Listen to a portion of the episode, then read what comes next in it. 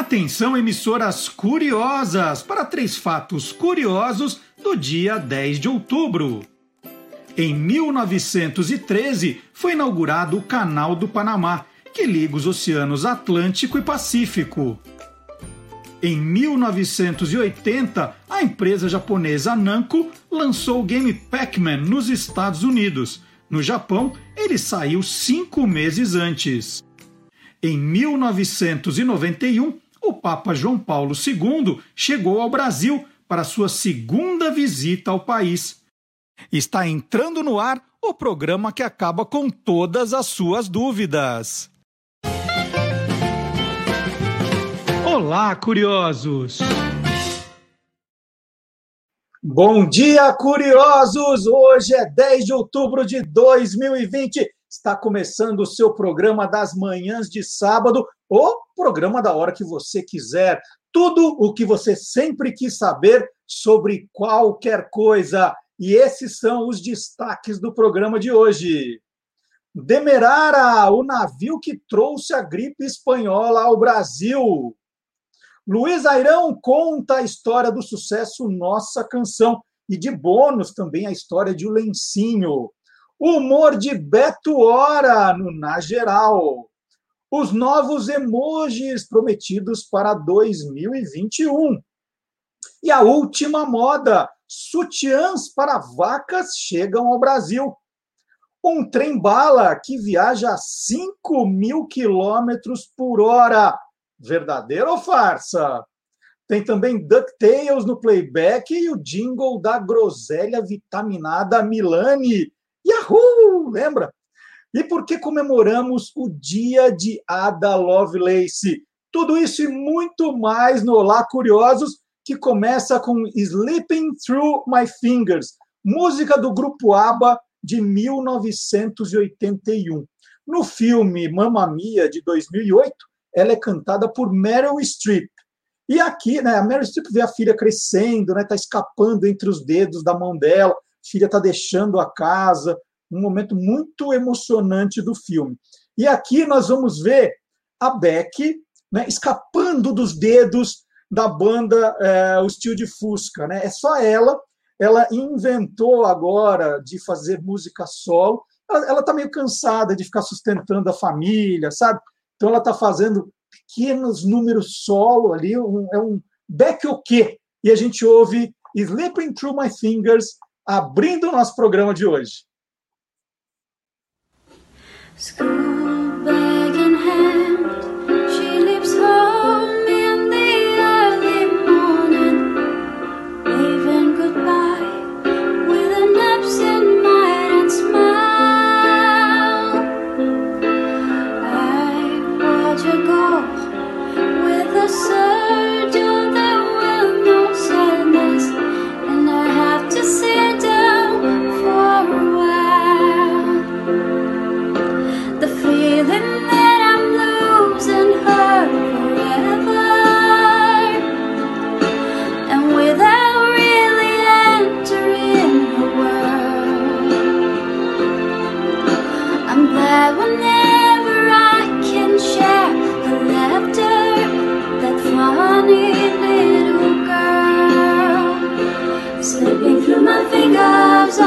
time. I try to capture every minute.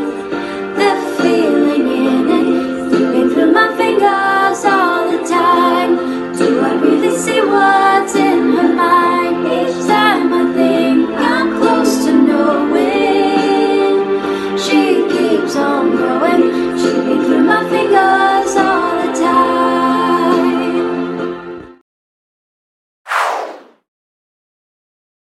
Então tá aí, toda semana tem esse Beck o quê? É, no Instagram de Beck e o Tio de Fusca, né? Arroba, é, arroba Beck e os Tio de Fusca. É complicado, mas uma hora você aprende. É Beck, B-E-K, e os Tio de Fusca. É, e daqui a pouco tá toda a turma aí, calma, calma, era só uma, uma brincadeira para o começo do programa. E vale lembrar que às segundas-feiras você ouve o nosso programa no esquema de podcast também. Se não conseguiu acompanhar inteirinho no sábado, vai fazer a caminhada na segunda-feira, quer colocar o seu fone e ouvir o resto do programa ou ouvir de novo, tá nas plataformas, tocadores de podcast, né? no Deezer, no Spotify e no SoundCloud. E vale lembrar também do nosso e-mail, olá curiosos, arroba guia dos curiosos.com.br. E essa semana a gente recebeu um e-mail lindíssimo da Maria Lúcia Camões da Costa.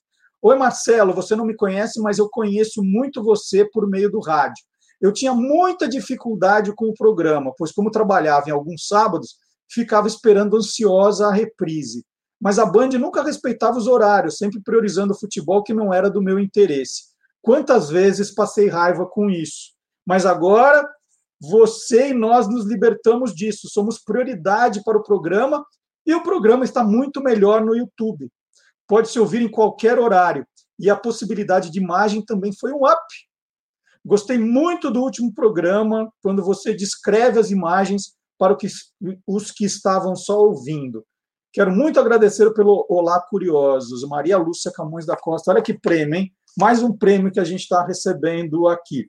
E vale lembrar também, tem sempre novidade, não é só no YouTube, é também no site do Guia dos Curiosos, guiadoscuriosos.com.br. O Adelmo Vanucci, por exemplo, ele diz que tá, eh, acaba o programa, ele já vai para o site, ele até fez algumas observações bem legais das matérias que ele viu, e eu vou falar dos destaques do site essa semana. Você já deve ter visto a embalagem do Palito Gina, né? Palito Gina, uma moça ali. A imagem foi mudando ao longo do tempo. Muita gente pergunta quem é aquela moça que ilustra a caixinha do palito Gina. E nós fomos atrás da história, está tudo publicado, a história dos palitos, da fábrica, e essa é a Sofia Burke, a modelo que estampou uh, no começo né, os palitos Gina. Ela fez aquela foto em 1976, ela é uma modelo muito requisitada ali nos anos 1970. E o, e o curioso, você vai ler no guia dos curiosos.com.br, é que ela teve que fazer uma maquiagem para parecer mais velha, né? um pouco mais velha do que ela era na época. E tem também uma matéria muito legal sobre o Super Dínamo. Vocês lembram do desenho Super Dínamo? Foi um desenho que me marcou bastante. E eu falo até sobre ele, escrevi uma matéria sobre o Dia das Crianças e o Super Dínamo. Então tá tudo isso no guia dos curiosos.com.br, é só acessar. Tem todo dia tem novidade, gente. Todo dia tem alguma matéria nova para você se divertir, avisar para os amigos também. É muito importante que você participe. E eu falei de Dia das Crianças porque hoje o programa vai ter muitas atrações para criançada também daqui a pouco, criançadas de todas as idades, tá? Nós abrimos o programa de hoje com o Gilmar Lopes, o nosso caçador de notícias falsas. Ele é pioneiro nisso, ele faz, ele caça notícias falsas, né, fake news, desde 2002, quando nem existia o termo ainda. E hoje ele traz uma história, ó, super rapidinha.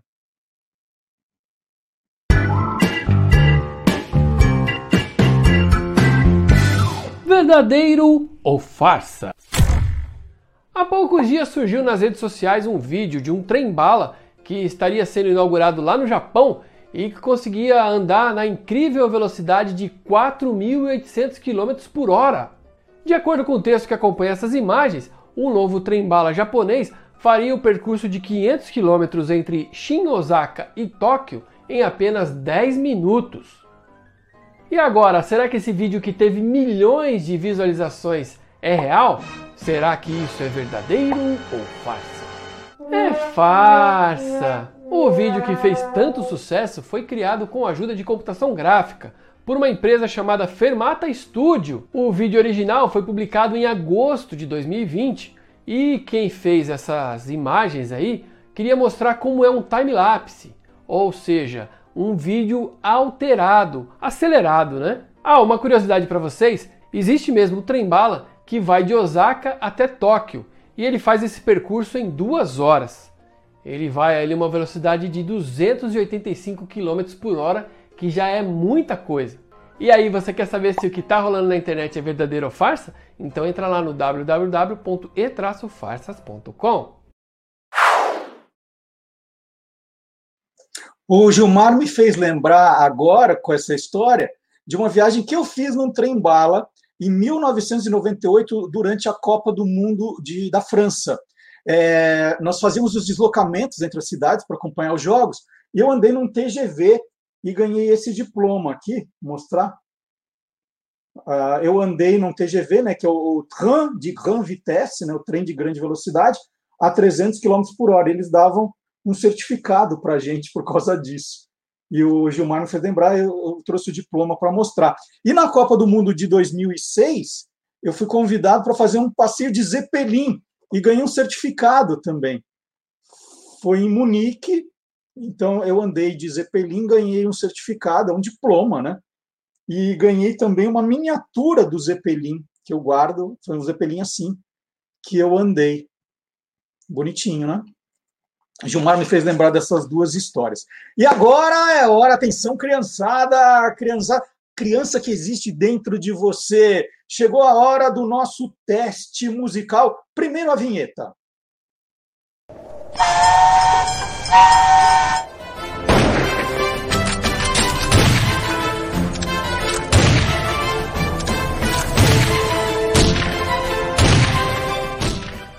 Qual é a música? No qual é a música, eu vou dar um, uma, vou fazer uma pergunta, né, um enigma, e aí a resposta está numa das três músicas que nós vamos ouvir a seguir. São trechinhos. E no final do programa eu revelo qual é a resposta certa e nós ouvimos a música inteira. Aí você fala, ah, mas e as outras duas? As outras duas você é, ouve depois, vê depois, no nosso canal no YouTube. Na segunda-feira, nós começamos a publicar os vídeos desse programa e você vai ouvir as outras. Então, você não vai ficar sem ouvir. É que a brincadeira é para ver se você acerta a resposta né, do, do, enigma. E você pode usar o nosso chat aqui, se estiver no, no Facebook, nos comentários. Vamos ver se você sabe tudo de música. A pergunta é: que programa tinha um personagem chamado Professor Parapopó? Que programa tinha um personagem chamado Professor Parapopó? Vamos para as alternativas musicais, agora sim com toda a banda Beck e o Steel de Fusca.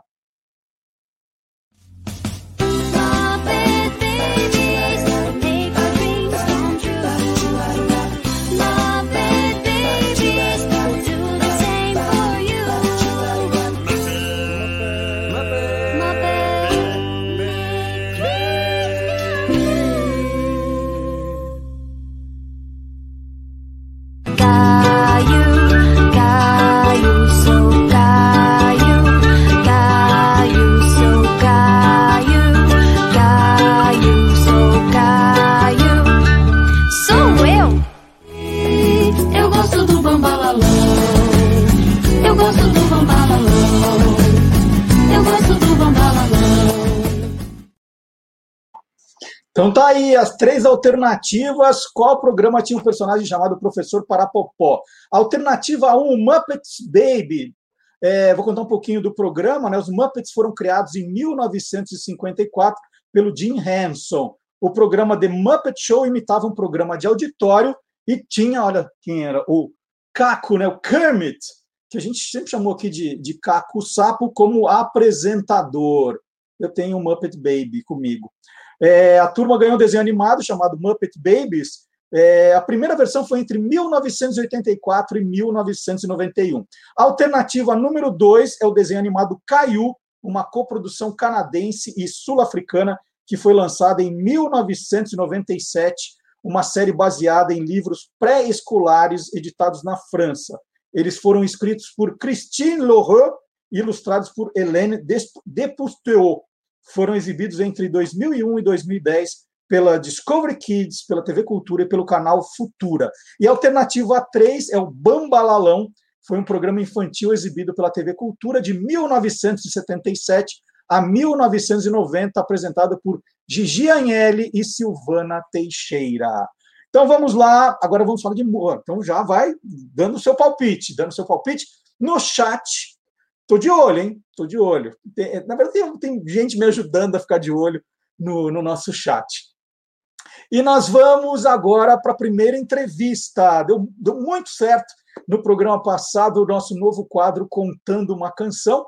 E esse quadro está de volta. E hoje nós vamos receber um grande amigo do programa, que é o Luiz Airão. Roda a vinheta.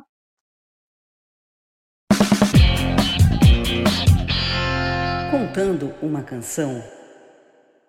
E a minha conversa hoje aqui no Contando uma Canção é com Luiz Airão. Luiz Airão é amigo de longa data. Quantos programas do Você é Curioso fez comigo e com a Silvânia Alves? É uma alegria enorme ter você aqui nessa nova fase. Luiz, tudo bem com você?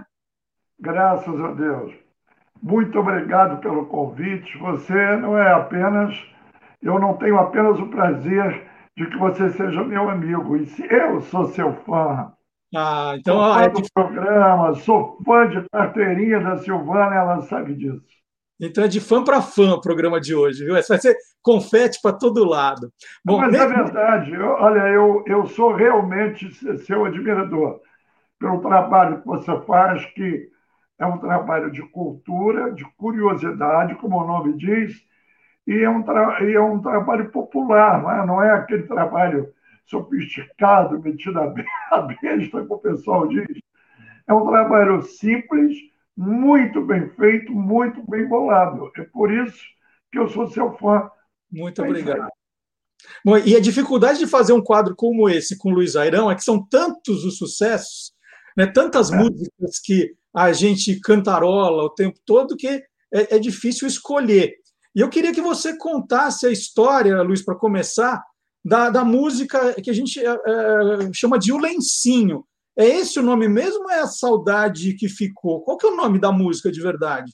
É, o, o nome da música é quando é o lencinho, quando o, o meu parceiro, porque olha que coisa interessante, 95% das minhas músicas eu não tenho parceiro. Mas essa música foi uma coisa interessante. Eu estava procurando, Marcelo, uma música que eu pudesse gravar com um coral de crianças, relembrando o Francisco Alves, o rei da voz, que 30 anos antes, quando eu era menino, gravou uma música que você deve conhecer, claro que você conhece. Criança feliz, feliz a canta. Isso fez um sucesso. E ele gravou com o coral das crianças da Casa de Lázaro, que é um orfanato no Rio de Janeiro. E os anos se passaram, ninguém mais gravou com criança, nem ele mesmo. Logo depois ele faleceu também, num acidente de automóvel. Né? E aquilo ficou na minha cabeça, porque eu ia fazer os meus shows, e eu notava, eu fazia show quase todo dia para multidões, e eu via muita criança de três, quatro, cinco, seis anos para as cidades onde eu passava nos shows. E a gravadora fez uma pesquisa e deu isso, criança nos shows. Por quê? Aí é porque eu andava de eu como era advogado, quando eu passei a ser cantor profissional, foi difícil para mim me desvencilhar do paletó e da gravata. Então eles vinham o papai, era o papai cantando, né? Gravata, paletó. Eu disse, eu tenho que fazer uma música ao mesmo tempo, seja um presente para as crianças, seja uma música alegre, e eu queria fazer uma música que tivesse um aspecto acertanejado, porque eu fazia muito show nos interiores desse país aí, desde o Nordeste, Norte, Centro-Oeste, aqui em São Paulo, mais de 300 cidades de São Paulo, o sul do país. Então, eu queria, eu notava que eles iam me ver, porque eu era o cara que aparecia na televisão que estava estourado. Mas eles, eles olhavam o samba, o cavaquinho, o violão, o surdo, assim, ó, meio de lado, né? o, o interior de São Paulo. Então, eu, eu tenho, tinha que fazer alguma, alguma música e fiquei procurando três anos, até que um dia resolvi gravar o Criança Feliz. Chamei as crianças da casa de Lázaro, foi um desastre. Não por causa das crianças, é que a música no estúdio ela caiu. Porque é, isso é um fenômeno que ninguém sabe explicar. Você imagina uma coisa, quando você põe na prática no estúdio, vem da música explodir, ela cai. Não uhum. ficou bom. Aí resolvemos cancelar o projeto. Até que um dia eu fui fazer um show, infelizmente meu parceiro faleceu uns dois anos, Elzo Augusto. Ele era compositor mais de músicas de carnaval. E eu não sabia nem que ele era compositor, para mim ele era empresário. E empresário artístico. Eu fui fazer um show com ele em Santos na volta de madrugada, numa taberna aqui em São Paulo. Um frio desesperado. Chegamos aqui às quatro horas da manhã, com uma taverna, uma taberna, e ele falou assim: Eu tenho um samba para você. Eu falei: Ah, você é compositor? Você não sabia? Eu digo: Não. Eu posso. Está aqui a fita. Me deu a fita e batucou na mesa assim. Aquele. Assim mesmo, como estou te falando, ó. Aquele lencinho. Que quando ele cantou essa estrofe, que você deixou. É, um, aí, o, opa, agora. E aí, o que, que aconteceu? Ele cantou o resto, eu não gostei, não. Mas quando ele cantou essa primeira quadrinha, eu falei, essa música que eu estou procurando, eu posso desenvolver. Mas não falei nada com ele, não. Botei a fita no bolso, levei para casa, trabalhei a música. No dia seguinte, liguei para o meu diretor, Miguel Plopski. Falei, Miguel, escuta isso aqui. Botei o meu gravador e eu cantando em cima né, do gravador de fita. Falei, rapaz, vamos gravar isso semana que vem. Isso vai explodir. Só está faltando o coral infantil. Aí o Renato Corrêa, dos Golden Boys, sugeriu os Canarinhos de Petrópolis. Uhum. Aí vieram os Canarinhos de Petrópolis, cantores líricos da classe média alta de Petrópolis, de 7 a 14 anos. Fez 14 e sai, fez 7 e entra, mas tem que cantar. 37 crianças chegaram em dois ônibus lá na IEMAI, em Botafogo, no Rio. Quando os garotos entraram no estúdio, parecia assim 37 estatuazinhas, assim. sabe? Crianças da classe média alta, cantores líricos. Aí só cantavam músicas sacras. E o padre, nunca mais esqueço, padre José Luiz, quando viu que era um samba, o padre, mas escuta, os meninos não cantam isso, não. Aí, eu... Aí o Miguel, o Miguel muito esperto, falou, padre, depois nós vamos mudar isso aí, mas o senhor não quer conhecer os estúdios da Odeon? Aqui uma gravadora inglesa, é EMI Odeon. Tem aqui uma placa de bronze que o príncipe Charles veio pessoalmente, e é verdade, o príncipe Charles esteve no Brasil, inaugurou um dos estúdios, tinha uma placa de bronze. Aí levou o padre e as crianças relaxaram, mas cantavam assim, ó. Eu falei, meu Deus do céu. Aí não pegava de jeito nenhum. Maestro Ivan Paulo no estúdio, nervoso. Aí, pensando que tudo ia por água abaixo, né? Aí a música eu tinha mudado e chamei o Elcio para ir ao Rio ver a gravação. E fiquei pensando, quando ele ouvir que eu mudei, ele vai ficar muito danado da vida, porque ele daquele compositor da antiga que não admitia que se mudasse uma, uma vírgula. Aí eu, nós resolvemos fazer o seguinte: o produtor, que era o Augusto César, mandou buscar, não César Augusto, César Augusto aqui de São Paulo, Augusto César do Rio. Aí mandamos comprar três tortas de chocolate, guaraná, uma bola de futebol. Aí o cara lá da Odeon foi lá em Copacabana, comprou tudo isso, voltou, ah, quando a criançada viu Coca-Cola, Guaraná, é, guardanapozinho e bola de futebol, rapaz, os garotos sujaram o microfone de chocolate, foi uma loucura.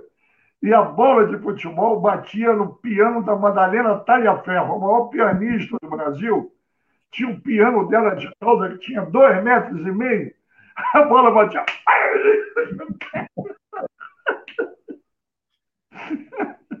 Aí, aí eu comecei a brincar com os. Quem é Flamengo? Aí, quem é mais crianças relaxaram? E o padre lá. E o Miguel segurando o padre.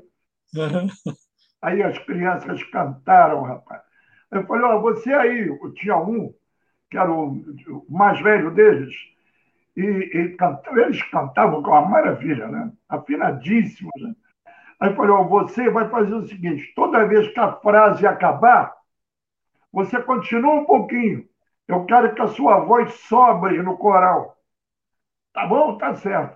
Olha, rapaz, eles gravaram duas músicas.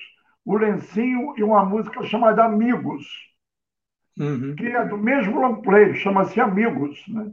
que, aliás, diga-se de passagem, foi o primeiro capa de disco de um cantor com o peito nu na capa. Olha! Eu estava na minha casa no Morumbi e o, o na piscina, o fotógrafo chamou, não, fica aí mesmo. Aí, plá, tirou um monte de fotos, escolheu aquela. Eu com violão, e com, não o peito todo, mas aqui assim, no ombro, de fora, aquilo foi um. Na época foi um, uma coisa que surpreendeu, né? 1980. Aí o, a música, rapaz. Aí o, o Elzo chegou.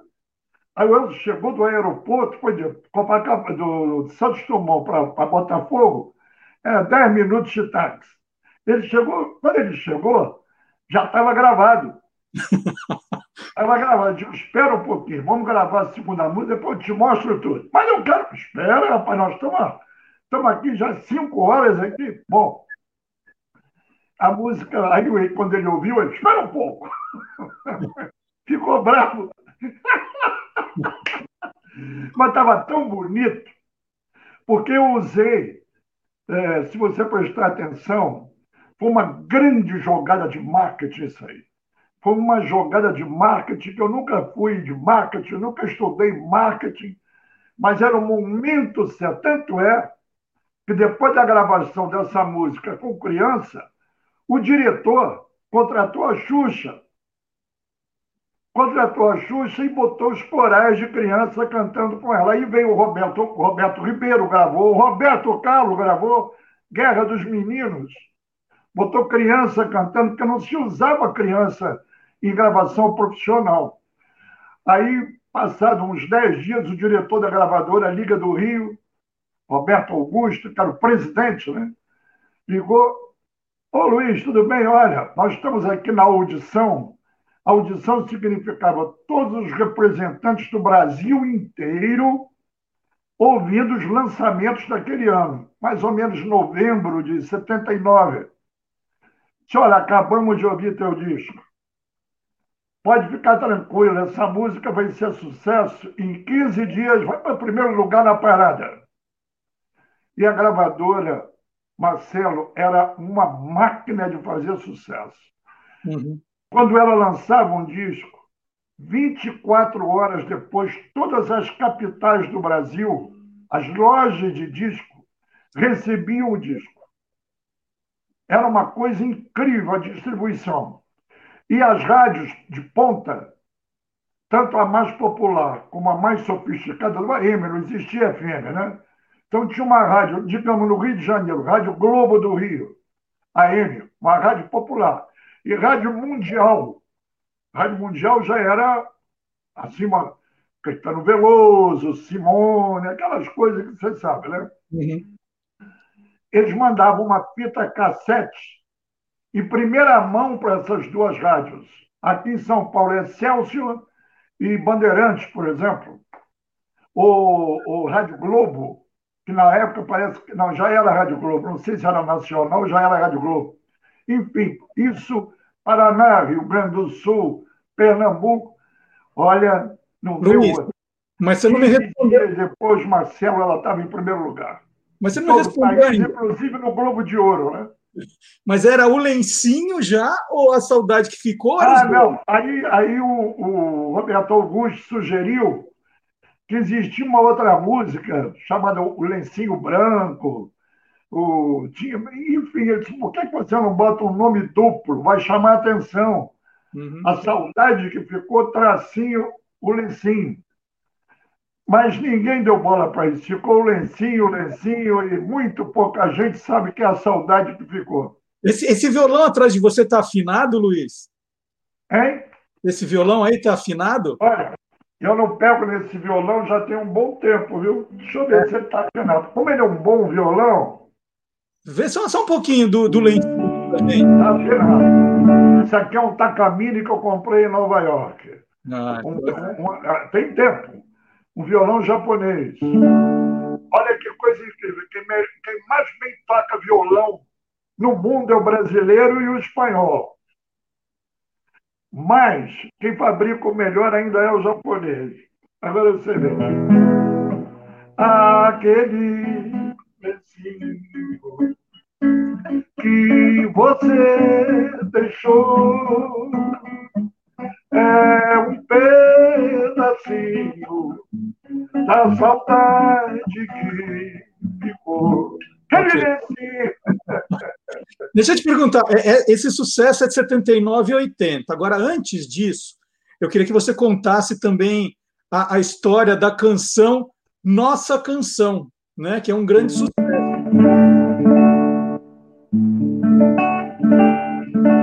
Você sabe que depois que eu fiz a nossa canção, eu ouvi várias e várias vezes as pessoas chegarem para mim. Sabe como é que eu aprendi a tocar violão? Fazendo aquele Ré maior. Essa música eu tinha, na verdade, Marcelo, 16 anos quando fiz.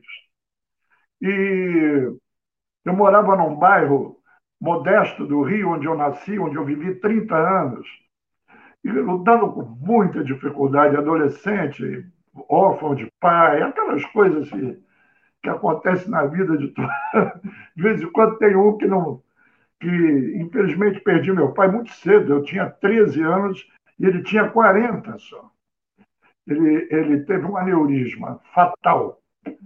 E, e aí eu estava debaixo de uma mangueira, a minha casa era uma casa simples, mas tinha uma mangueira que vinha assim, cobria a varanda. E à noite peguei meu violão e comecei, olha aqui, preste atenção, essa é a nossa canção. E na minha rua, no meu bairro, a umas quatro quadras da minha casa, veio morar o Roberto Carlos. E o pessoal do meu colégio dizia: você precisa conhecer um menino que tem mania, olha só, tem mania de fazer música igual a você. Ele, eu falei, como é o nome dele? Roberto Carlos. Eu falei, Roberto Carlos, ele é radioator, porque tinha um radioator na Rádio Nacional, voz, uh, radioator Mirim, chamava-se Roberto Carlos. E esse nome Roberto Carlos não era comum, seria mais, seria possível, ou mais provável, Carlos Roberto. Mas Roberto Carlos soava estranho, né? Só existia esse Roberto Carlos, que era o radioator Mirim, que eu não conhecia, ouvia no rádio, né? As novelas, né? Isso por volta de 50 e eu tinha 16 anos, sou de 42, 58, nasci 58. E o Roberto veio morar no, lá no, a quatro quadras da minha casa. E a turminha dele era do meu colégio. E falava isso para mim. Mas eu sonhava era gravar com João Gilberto, Coupe Peixoto, Nelson Gonçalves, que eram os caras do sucesso. Eu fazia bossa nova, eu fazia bolero, eu fazia samba, eu fazia baião, eu fazia qualquer coisa. E fiz essa toada, porque quando eu fiz, ela era assim, ó. Uma toada. Tipo aquela assim. Tipo. O Luiz Gonzaga fazia aquelas toadas que lembra o andar do carro, do carro de boi, né? tum, tum, tum, tum, que o americano passou a mão, né? Porque essa, essa batidinha aqui é nossa. Era o carro de boi andando. Andando. Por exemplo, aquela. Minha boiada tá todinha me esperar.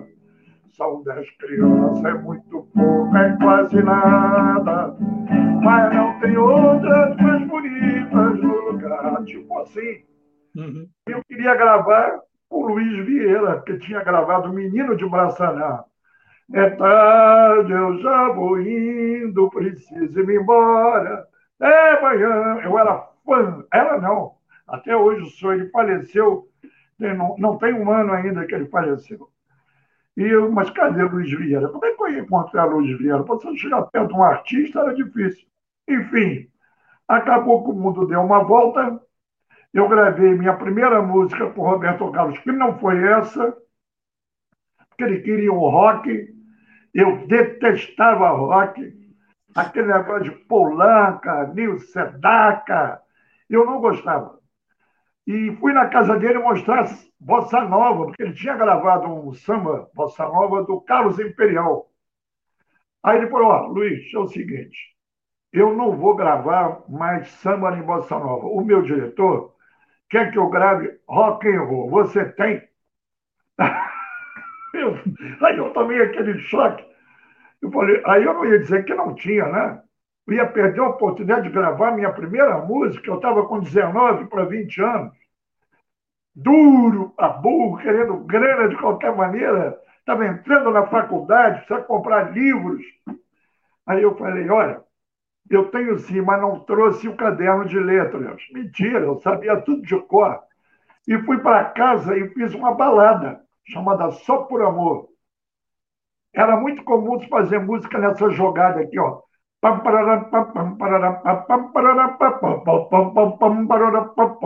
Aí eu fui no violão, fiz a música só por amor e não precisei nem mostrar as outras, que eu passei a madrugada compondo e fiz umas seis. Quando eu cantei a primeira, eu disse, é essa. Só que o que estourou no disco foi uma, foi uma versão aquela Split Splash, Split Splash fez o beijo que eu dei, isso aí explodiu.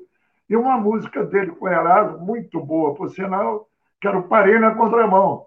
Vinha voando no meu carro, só que tem uma coisa, quando você participava de um long play, mesmo que a sua música não fosse sucesso, os direitos de venda do disco eram repartidos igualmente.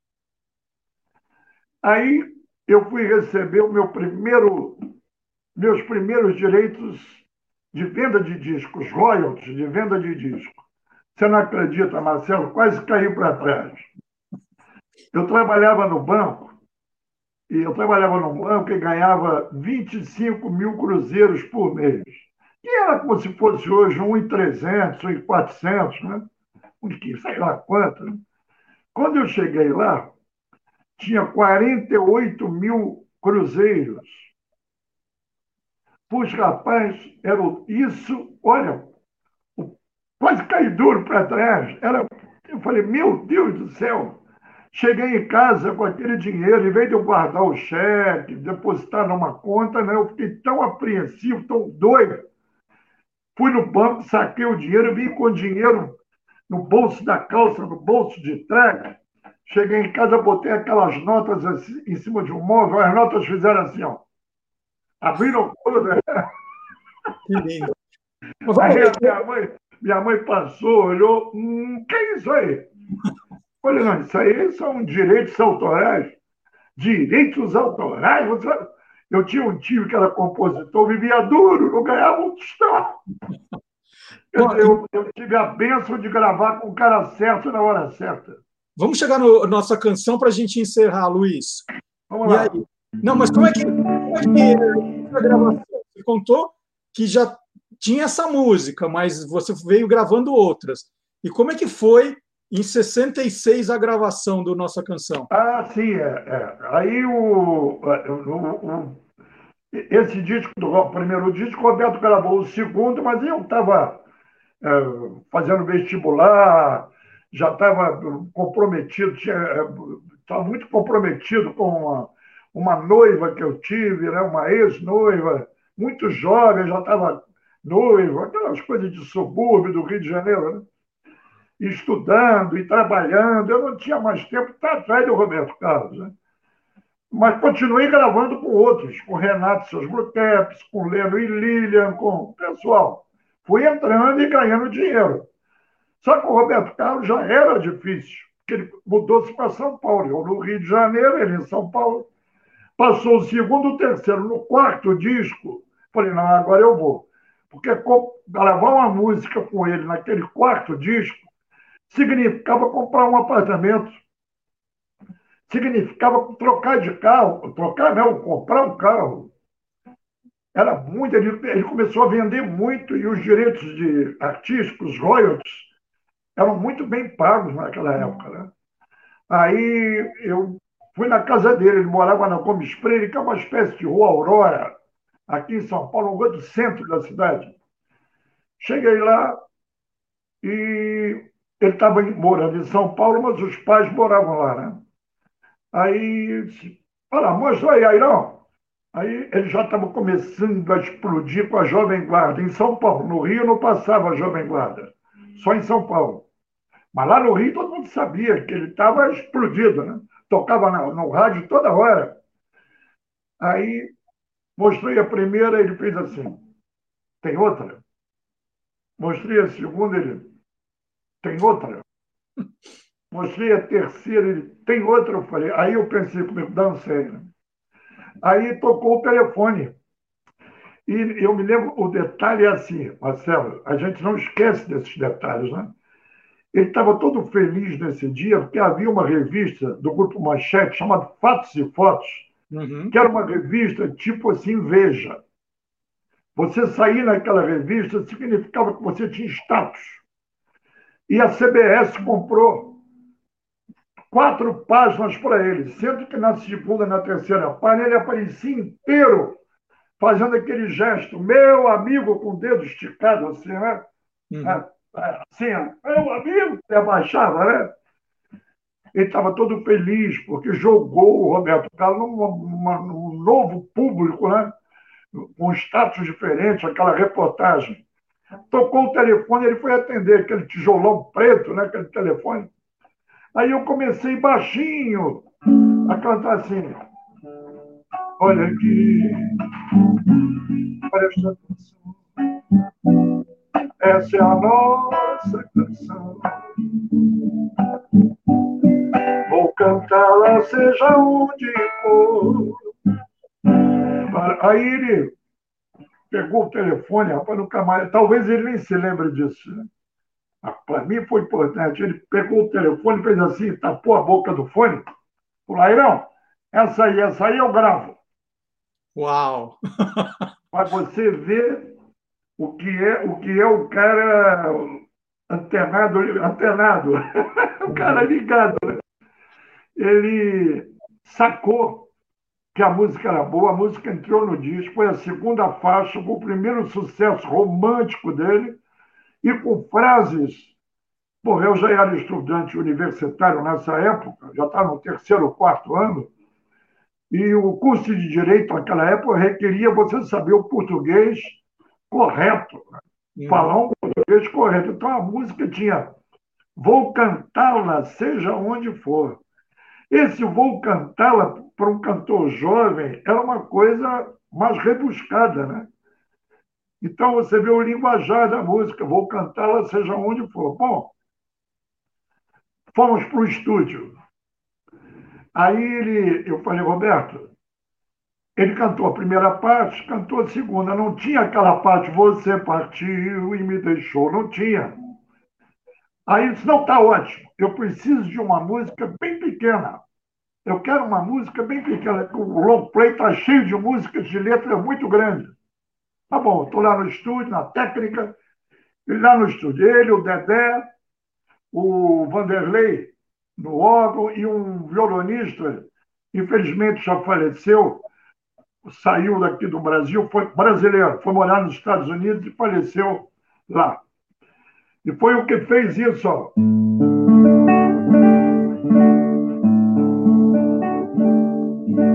E era o violão, o órgão. Aí ele chamou o Dedé, falou: Dedé, está muito vazio, pega um pandeiro e faz. Aquele pandeiro sem couro, né? Uhum. Bom, aí ele saiu do estúdio e falou: Irão, você tem razão a música está pequena. Faz o seguinte, faz uma terceira parte e vamos gravar ela semana que vem. Eu vou fazer um lanche, daqui a pouco eu volto. Saiu com a turma dele. Eu falei, o quê? Deixar para semana que vem? Não. A, a CBS era muito grande. Eu subi, fui para o segundo andar, peguei um violão de um compositor chamado Rossini Pinto, não estava nem na sala o Rossini. Peguei o violão e você partiu e me deixou. Nunca mais você voltou para me tirar da solidão. E até você voltar, meu bem, eu vou cantar essa nossa canção. Aí ele chegou. Quando ele chegou, eu falei, Roberto, já fiz a, a outra parte. Peguei o violão e mostrei. Rapaz, que maravilha, vamos gravar. Uau. Aí gravou e a música fez um sucesso, rapaz. Não havia festa. Aquele, aliás, aquele long play, dizem que aquele, até hoje, foi o melhor disco que ele gravou na vida, chamado disco Beatle, né? Uhum. Esse disco é chamado de disco Beatle, porque estourou tudo, todas as faixas, né? Eu Te Darei o Céu, Namoradinha de um Amigo Meu, Ah, de Moço Bom, Nossa Canção, estourou tudo. E, e aí, aquilo que eu te contei no começo aconteceu. Eu tive resultado financeiro capaz de dar entrada a um apartamento, comprar um carro. Como é que são as coisas? Ganhei na loteria. É isso. E por isso a música, a nossa canção, está aqui no Contando uma Canção. Eu agradeço a participação, a gentileza, a amizade do Luiz Airão. E em vez de pedir para você tocar, Luiz, nós vamos colocar aqui o clipe que você gravou com Beck e o tio de Fusca do Nossa Canção, encerrando essa nossa entrevista. Então, Muito obrigado, Marcelo. Um grande abraço para você, um abraço a todo mundo que está vendo a gente. Um abraço na Silvânia Alves, essa pessoa encantadora, e que você tenha mais sucesso ainda do que você fazia. E agora você não vai fazer sucesso só no Brasil, vai fazer sucesso lá fora do Brasil também. Um beijão para você, meu irmão. Obrigado. Disposição. Muito obrigado. Então, agora a nossa canção com Luiz Airão, Beck e os tio de Fusca. Vamos ouvir.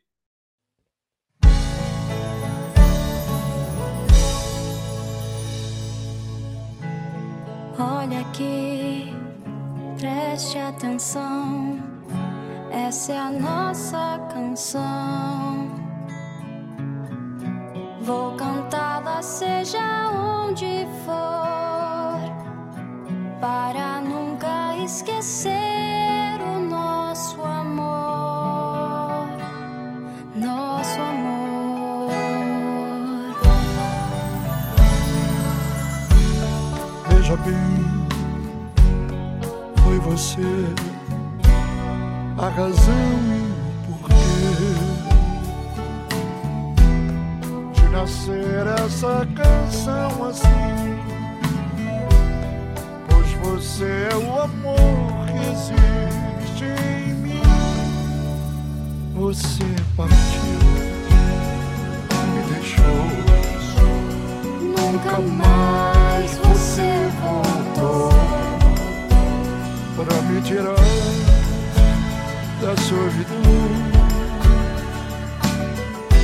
e até você voltar,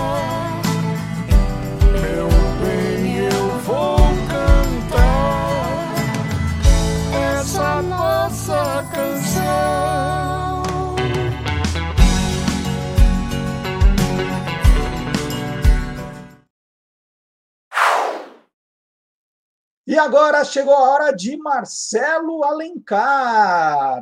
Tudo o que você sempre quis saber sobre quadrinhos. Marcelo Alencar apresenta. QG das HQs. Ah, estão achando que é o Marcelo errado. Não é! É que nós interrompemos a nossa programação para chamar o Marcelo Alencar ao vivo hoje. Bom dia, Marcelo. Marcelo para Marcelo. Bom dia, Alencar. Tudo bem, Xará? Tudo bom. Eu sei que você já tinha preparado o seu boletim, que você hoje podia acordar mais tarde, que você é, podia preparar o almoço.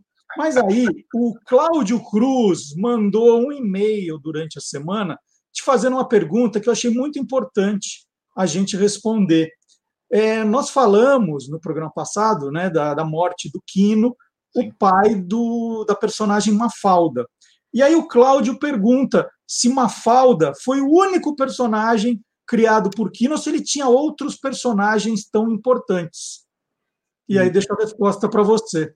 É uma pergunta que tem tudo a ver mesmo com esse momento, uma grande perda, a morte do Kino, né? E olha, o, o, o Joaquim Lavabo, que é o nome desse, desse criador de quadrinhos maravilhoso, ele estava muito cansado quando desistiu de fazer uma falda no começo dos anos 70. Ele já estava fazendo isso há 10 anos, tira de quadrinhos, é uma coisa muito desgastante mesmo, ainda mais se você faz sem assistência de algum colaborador letrista, arte finalista, ele fazia tudo, da criação até a arte final.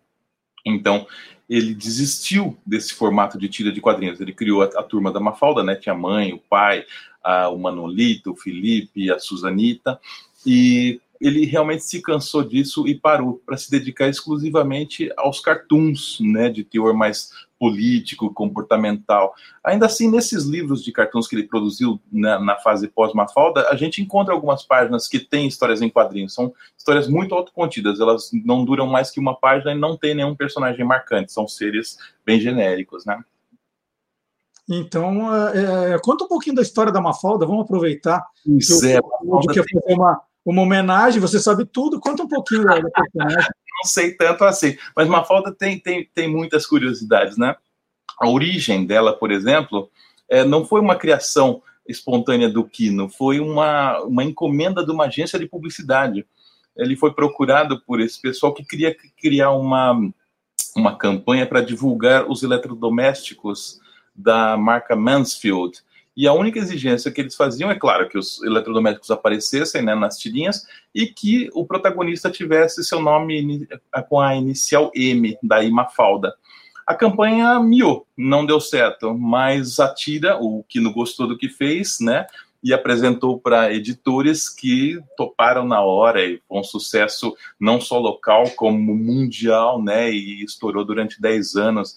Essa garotinha contestadora, né, que que adorava os Beatles, não coincidência, é, detestava sopa e se preocupava com os problemas do mundo, como guerras e fome, etc. Né? A Mafalda, veja só, deixa a Mafalda ficou 10 anos com o Kino e ele com ela, e eu tive, olha só para você babar. Ah. Olha, ele está mostrando um livro para a gente ficar com inveja. É. pelo Kino? Conheci o Kino em 99, tive a oportunidade mas de ele, ó, o autógrafo dele. Ele falou que esse livro era para você entregar para mim, tá escrito. Era Ah, é do Kino, era para você me entregar.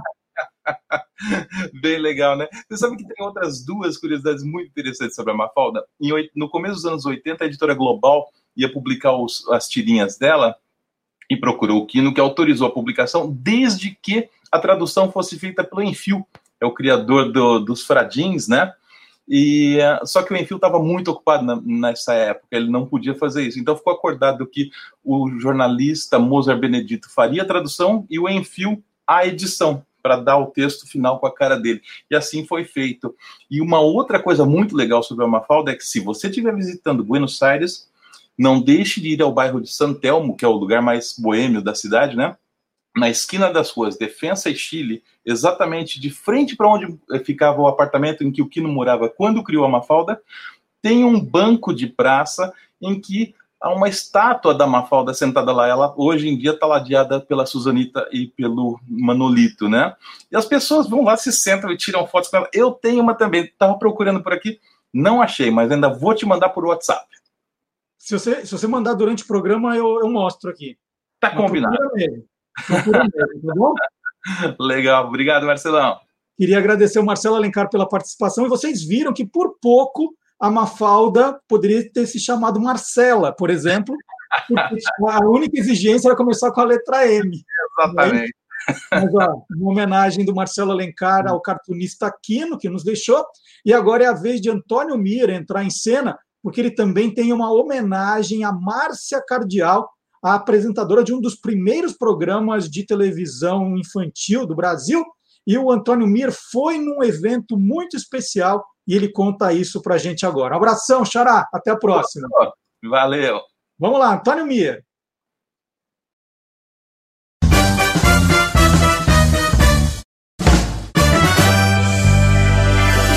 Tirando o pó. Olá, curiosos!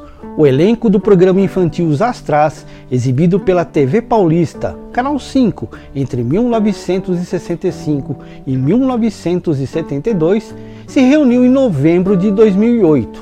Foi um reencontro cheio de emoção e lembranças, e eu estava lá. A ideia partiu de um fã do programa, Orlando Januzzi, que reuniu boa parte do elenco num buffet infantil na zona norte de São Paulo. A festa contou com a presença da estrela principal do programa, Márcia Cardial, a tia Márcia, considerada a primeira Xuxa da TV brasileira. A maior parte deles não se viam desde 1972, quando a tia Márcia resolveu abandonar a carreira artística e se tornar professora pública. Naquele tempo, ganhava-se mais como professora do que como artista de TV. Registrei tudo com minha máquina fotográfica. Ainda não usávamos o celular para fotografar ou filmar. A alegria geral está registrada em cada foto ou vídeo. Este reencontro nos dá o alento de vida para podermos continuar com nossas batalhas cotidianas. No brilho dos olhos de cada um de nós, fulgura a certeza de que nada foi esquecido. Agora nos acorda para uma realidade nova. Estamos felizes por estarmos novamente juntos.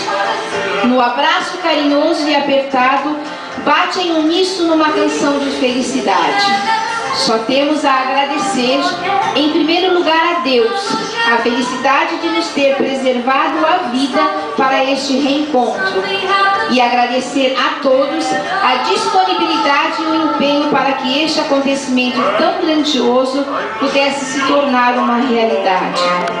As presenças de Mariana, Marisa, Marcelo, Sandra, Sueli alegraram muito Márcia Cardial.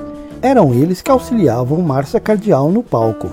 Do pessoal do elenco que esteve presente, destaco a atriz e dubladora Cecília Lemes, conhecidíssima do público brasileiro pela dublagem que ela faz de Chiquinha do seriado Chaves. Chaves me bateu. Eu vou contar pro meu papaizinho que ele se bateu, ele me chutou, me deu uma pancada na cabeça.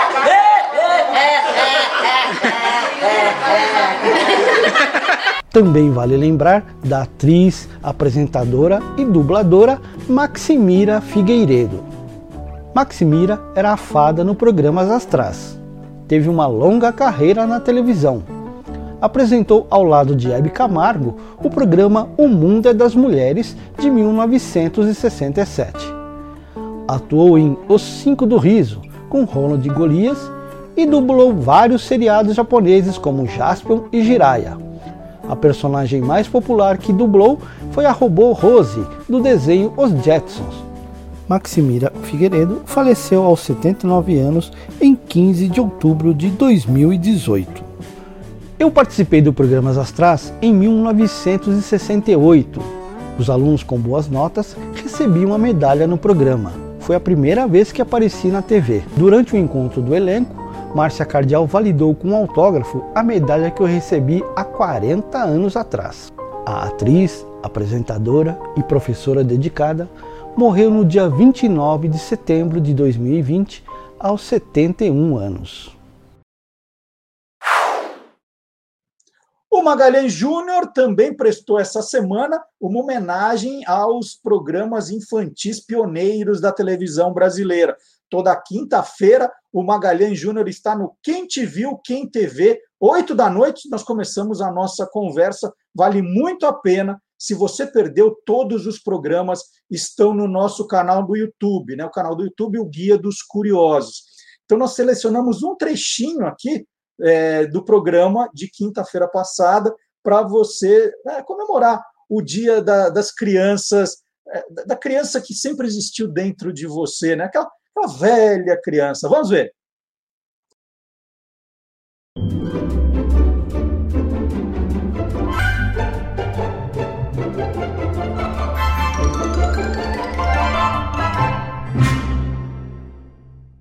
que era um espetáculo que acontecia nos anos 60 na TV Record, caísse no dia em que caísse, o dia 7, porque a TV Record era no canal 7, como é até hoje, suspendia-se a programação normal e fazia-se um grande espetáculo.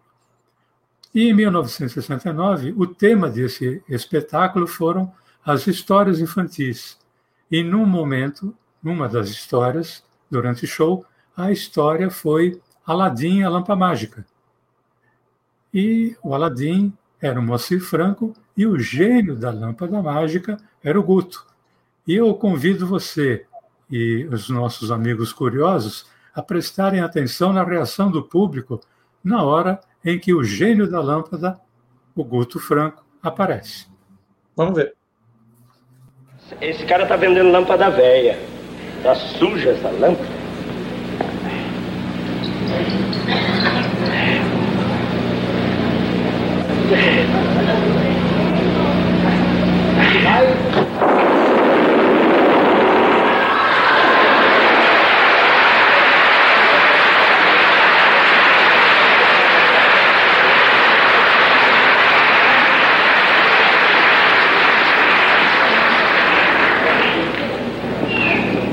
Quem é você? O senhor me chamou, pai? Oh. O senhor me chamou, meu amo. O que queres de mim? Eu sou um gênio. Oh, oh, oh, Eis-me aqui como seu escravo. Sim, senhor. Seu gênio, eu só queria saber. Se mais pra frente, seu gênio. Só queria saber como é que o senhor saiu de dentro da lâmpada aqui, que não, é muito, muito pequenininho. Coitado, inocente. Saí dali de trás, não viu? Ah, o senhor é gênio mesmo? Sim, meu amo, sou um gênio.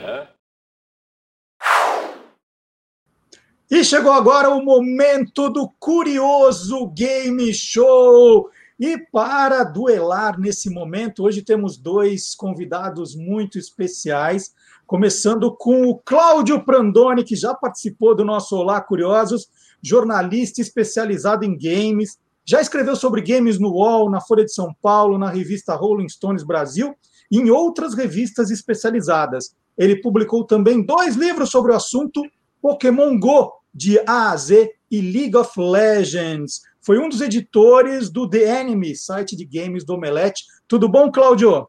Tudo ótimo, Marcelo. Obrigado aí pelo convite. É muito legal estar aqui com você, com a Olivia e com o pessoal aí acompanhando o programa. É, vai ter a torcida do Cláudio e depois a torcida da Olivia. Agora, Cláudio, para apresentar a Olivia, eu só queria te perguntar uma coisa. Você já imaginou ser filho de uma meteorologista? Né? Você tem que sair com quantas blusinhas de casa? Você já imaginou? Olha, pode Leva ser muito prático, mas trabalhoso. e eu estou recebendo aqui também a Olivia Nunes, meteorologista. Ela trabalhou em importantes grupos de comunicação, como Bandeirantes, CBN. Também já fez previsão do tempo nos principais canais do segmento rural do país. Então, ela sabe se o preço da mexerica vai estar bom ou não no mês que vem, se o milho vai crescer firme e forte. Ela sabe tudo.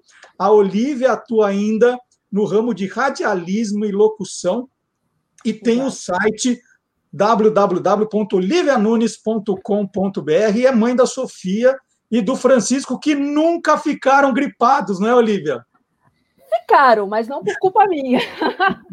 Então, do pai, sempre né? agasalhada, que às vezes sai, saía sem guarda-chuva, fala casa de ferreiro, espeto de pau. Tantas vezes ele voltou da, da faculdade, da, que ele dá aula, voltou da faculdade todo molhado. Eu falei, mas você não levou o guarda-chuva? Aí eu não sabia que ia chover. Eu falei, é que eu, tanta informação, falando tanto, tantas vezes, esqueci de falar para as principais pessoas que eram que estavam perto de mim. Muito legal. Ah, e essa semana tem o dia do meteorologista, 14 de março. É o dia nacional. 14 de outubro. 14 de outubro, olha só. É que o, Você dia... confundiu porque era 3 de março. Isso era até isso isso até 2004, que foi quando eu vim aqui para São Paulo. Até 2004, o dia do meteorologista era dia 3 de março. Aí tem o Dia Meteorológico Mundial, que é dia 23 de março. E aí, o que, que aconteceu? Dia 14 de outubro é o dia em que foi homologada a profissão de meteorologista aqui no Brasil, 14 de outubro de 1980. E aí, em 2004, eles decidiram, a, a, o governo federal decidiu é, colocar também, né, presentear o meteorologista com o seu dia no dia 14 de outubro, que é o dia que a profissão foi é, homologada aqui no nosso país. Na verdade é que março chove muito e vocês não queriam sair com chuva, né? Mas é. outubro é o retorno da chuva também. A segunda quinzena de outubro é quando a chuva volta, que é durante a primavera. Ah, agora entendi. E, e, tem, e tem comemoração também essa semana, que é o aniversário de 40 anos do Pac-Man, não é isso, Claudio? Legal. Exatamente, um dos primeiros mascotes aí do mundo dos videogames, um dos mais famosos também, e tá chegando aí aos 40 anos em, em grande estilo, continua em alta, continua famoso, com jogos novos e com um monte de curiosidade aí na história, né? Quem que inventou esse jogo aí? É verdade que o, é, foi o dono de uma pizzaria? Não foi o dono da pizzaria, ele ajudou a inspirar o visual do Pac-Man, né? Quem criou o personagem é um japonês chamado Toru Iwatani. É, na época ele era jovem, tinha só 24 anos, começou na, na Namco, que hoje em dia faz parte da Bandai Namco, né, que é uma empresa maior que a comprou, e ele estava desenvolvendo esse jogo de fliperama e queria criar um visual diferente para o mascote, e uma das inspirações foi um dia que ele foi na pizzaria, ele tirou um pedaço, viu o formato e combinava direitinho, que ele queria fazer um jogo sobre comida, e deu certo. Que legal. E, e o Pac-Man é, sempre foi de, desse jeitinho, de comendo os bichinhos ali. Sempre, sempre. Ele come as pílulas, né? Pelo caminho. Tem algumas que são mais poderosas, que ele consegue comer também os fantasmas que estão perseguindo ele, mas sempre fez parte da identidade dele. Assim, é, desde a origem no Japão, o nome, uma das inspirações para o nome Pac-Man é a onomatopeia Paco Paco que em japonês é onomatopeia que se refere a, a comer, comer, né? Tipo, o chomp, nhaque-nhaque aqui em português, né? É, e a coisa deu a volta aqui no Brasil, ele virou o come-come. Que legal, que legal. Uhum. Bom, então agora é hora do jogo, daqui a pouco a gente conversa mais. Agora atenção, hein? Você pode participar também do jogo aqui no nosso chat, ou no YouTube, ou no Facebook. Se você já souber o nome do filme, você escreve também e pode torcer. Né? Nós vamos ter o time do Cláudio e o time da Olivia. E tem uma regra nova agora, é o seguinte: o Cláudio já participou, a Olivia ainda não. Eu vou passar 10 dicas de um filme, né, das mais difíceis até as mais fáceis. A hora que você achar que já sabe o nome do filme, Olivia, você escreve o nome do filme e o número da dica em que você está. Tá. Aí você fecha o papel e tem que ficar segurando, você não pode mudar tá. mais, para não Aí. ficar chutando e corrigindo. Então, você adivinhou na dica 5, você põe o nome do filme, dica 5, fecha e coloca o papel. E a gente vai até a 10. Você pode jogar. Você fala, não, eu vou até o máximo que eu conseguir, né, para ter mais chance. Agora o Cláudio pode chegar e já chutar e acertar na segunda, tá? Vamos lá, hein? Vamos começar. Dica número um: filme foi lançado no Brasil em 28 de maio de 1993. Dica 2. O filme tem 113 minutos. Se alguém falar que acertou com essa, olha. Difícil. Vamos lá. Número 3.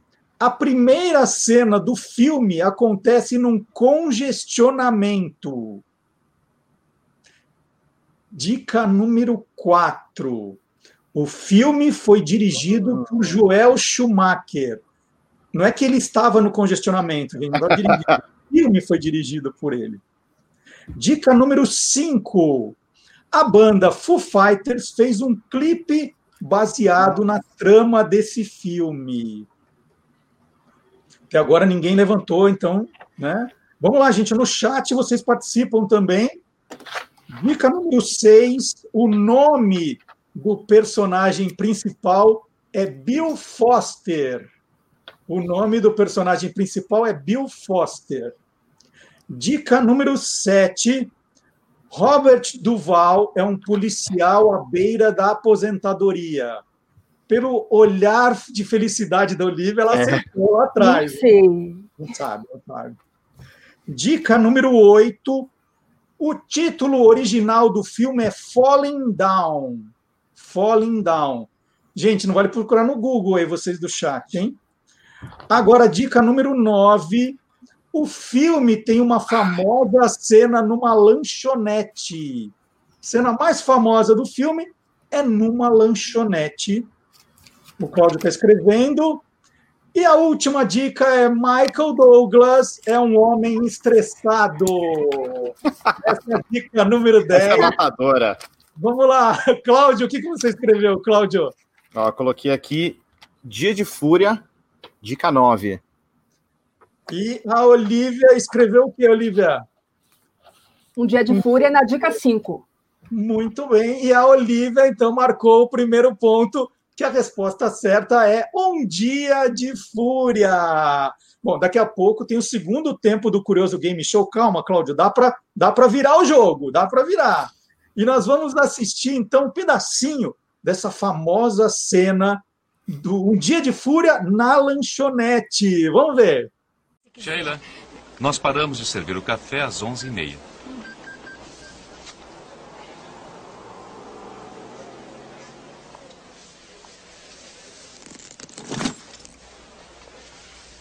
Rick, você já ouviu a expressão o freguês tem sempre razão?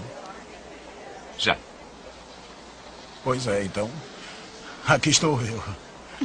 O freguês. Não é a nossa política. Vai ter que pedir alguma coisa do cardápio do almoço. Eu não quero almoçar. Quero tomar café. Eu entendi. Eu sinto muito. Ah, é? Pois eu também sinto muito. Opa, opa, opa, calma, fiquem, dá licença isso aí. Opa, calma, calma aí. Fiquem todos sentados. Então, tá gostando do programa, né? Agora é aquela hora do, do like, né? Da sinetinha, de chamar os amigos para se inscrever. Tem um símbolo aqui embaixo. Aliás, você usa muito os símbolos do seu celular, porque vem vindo coisa nova por aí. Papai sabe tudo. Papai não sabe tudo.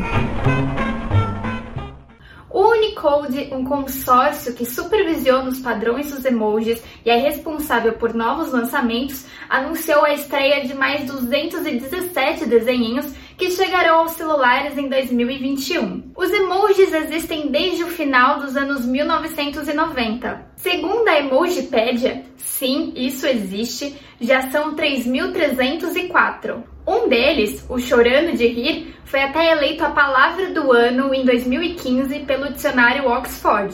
Emoji é uma palavra de origem japonesa, composta pelos elementos que significam imagem e letra. O Unicode chamou esse evento de pequeno lançamento, após eles anunciarem que não iriam mais lançar emojis até 2022 por causa da pandemia. Entre as principais adições estão um coração com curativo e um coração incendiado. Mas o maior peso da atualização, que compreende 200 dos 217 novos emojis, é dedicado ao tom de pele dos emojis casais com coração e beijo. As opções atuais oferecem apenas a pele amarela padrão para ambos. Então aguarde, os lançamentos podem chegar ao seu celular em qualquer dia entre janeiro e outubro de 2021. Enquanto isso, que tal deixar o seu like aqui no nosso programa? Tá vendo? Tá todo mundo pedindo o seu like aqui no programa também, tá aqui embaixo. É, deixa os comentários também, não só no chat, mas na parte de comentários, avise os amigos. E por falar em emoji, vocês já viram, né, esse cocôzinho sorridente aqui?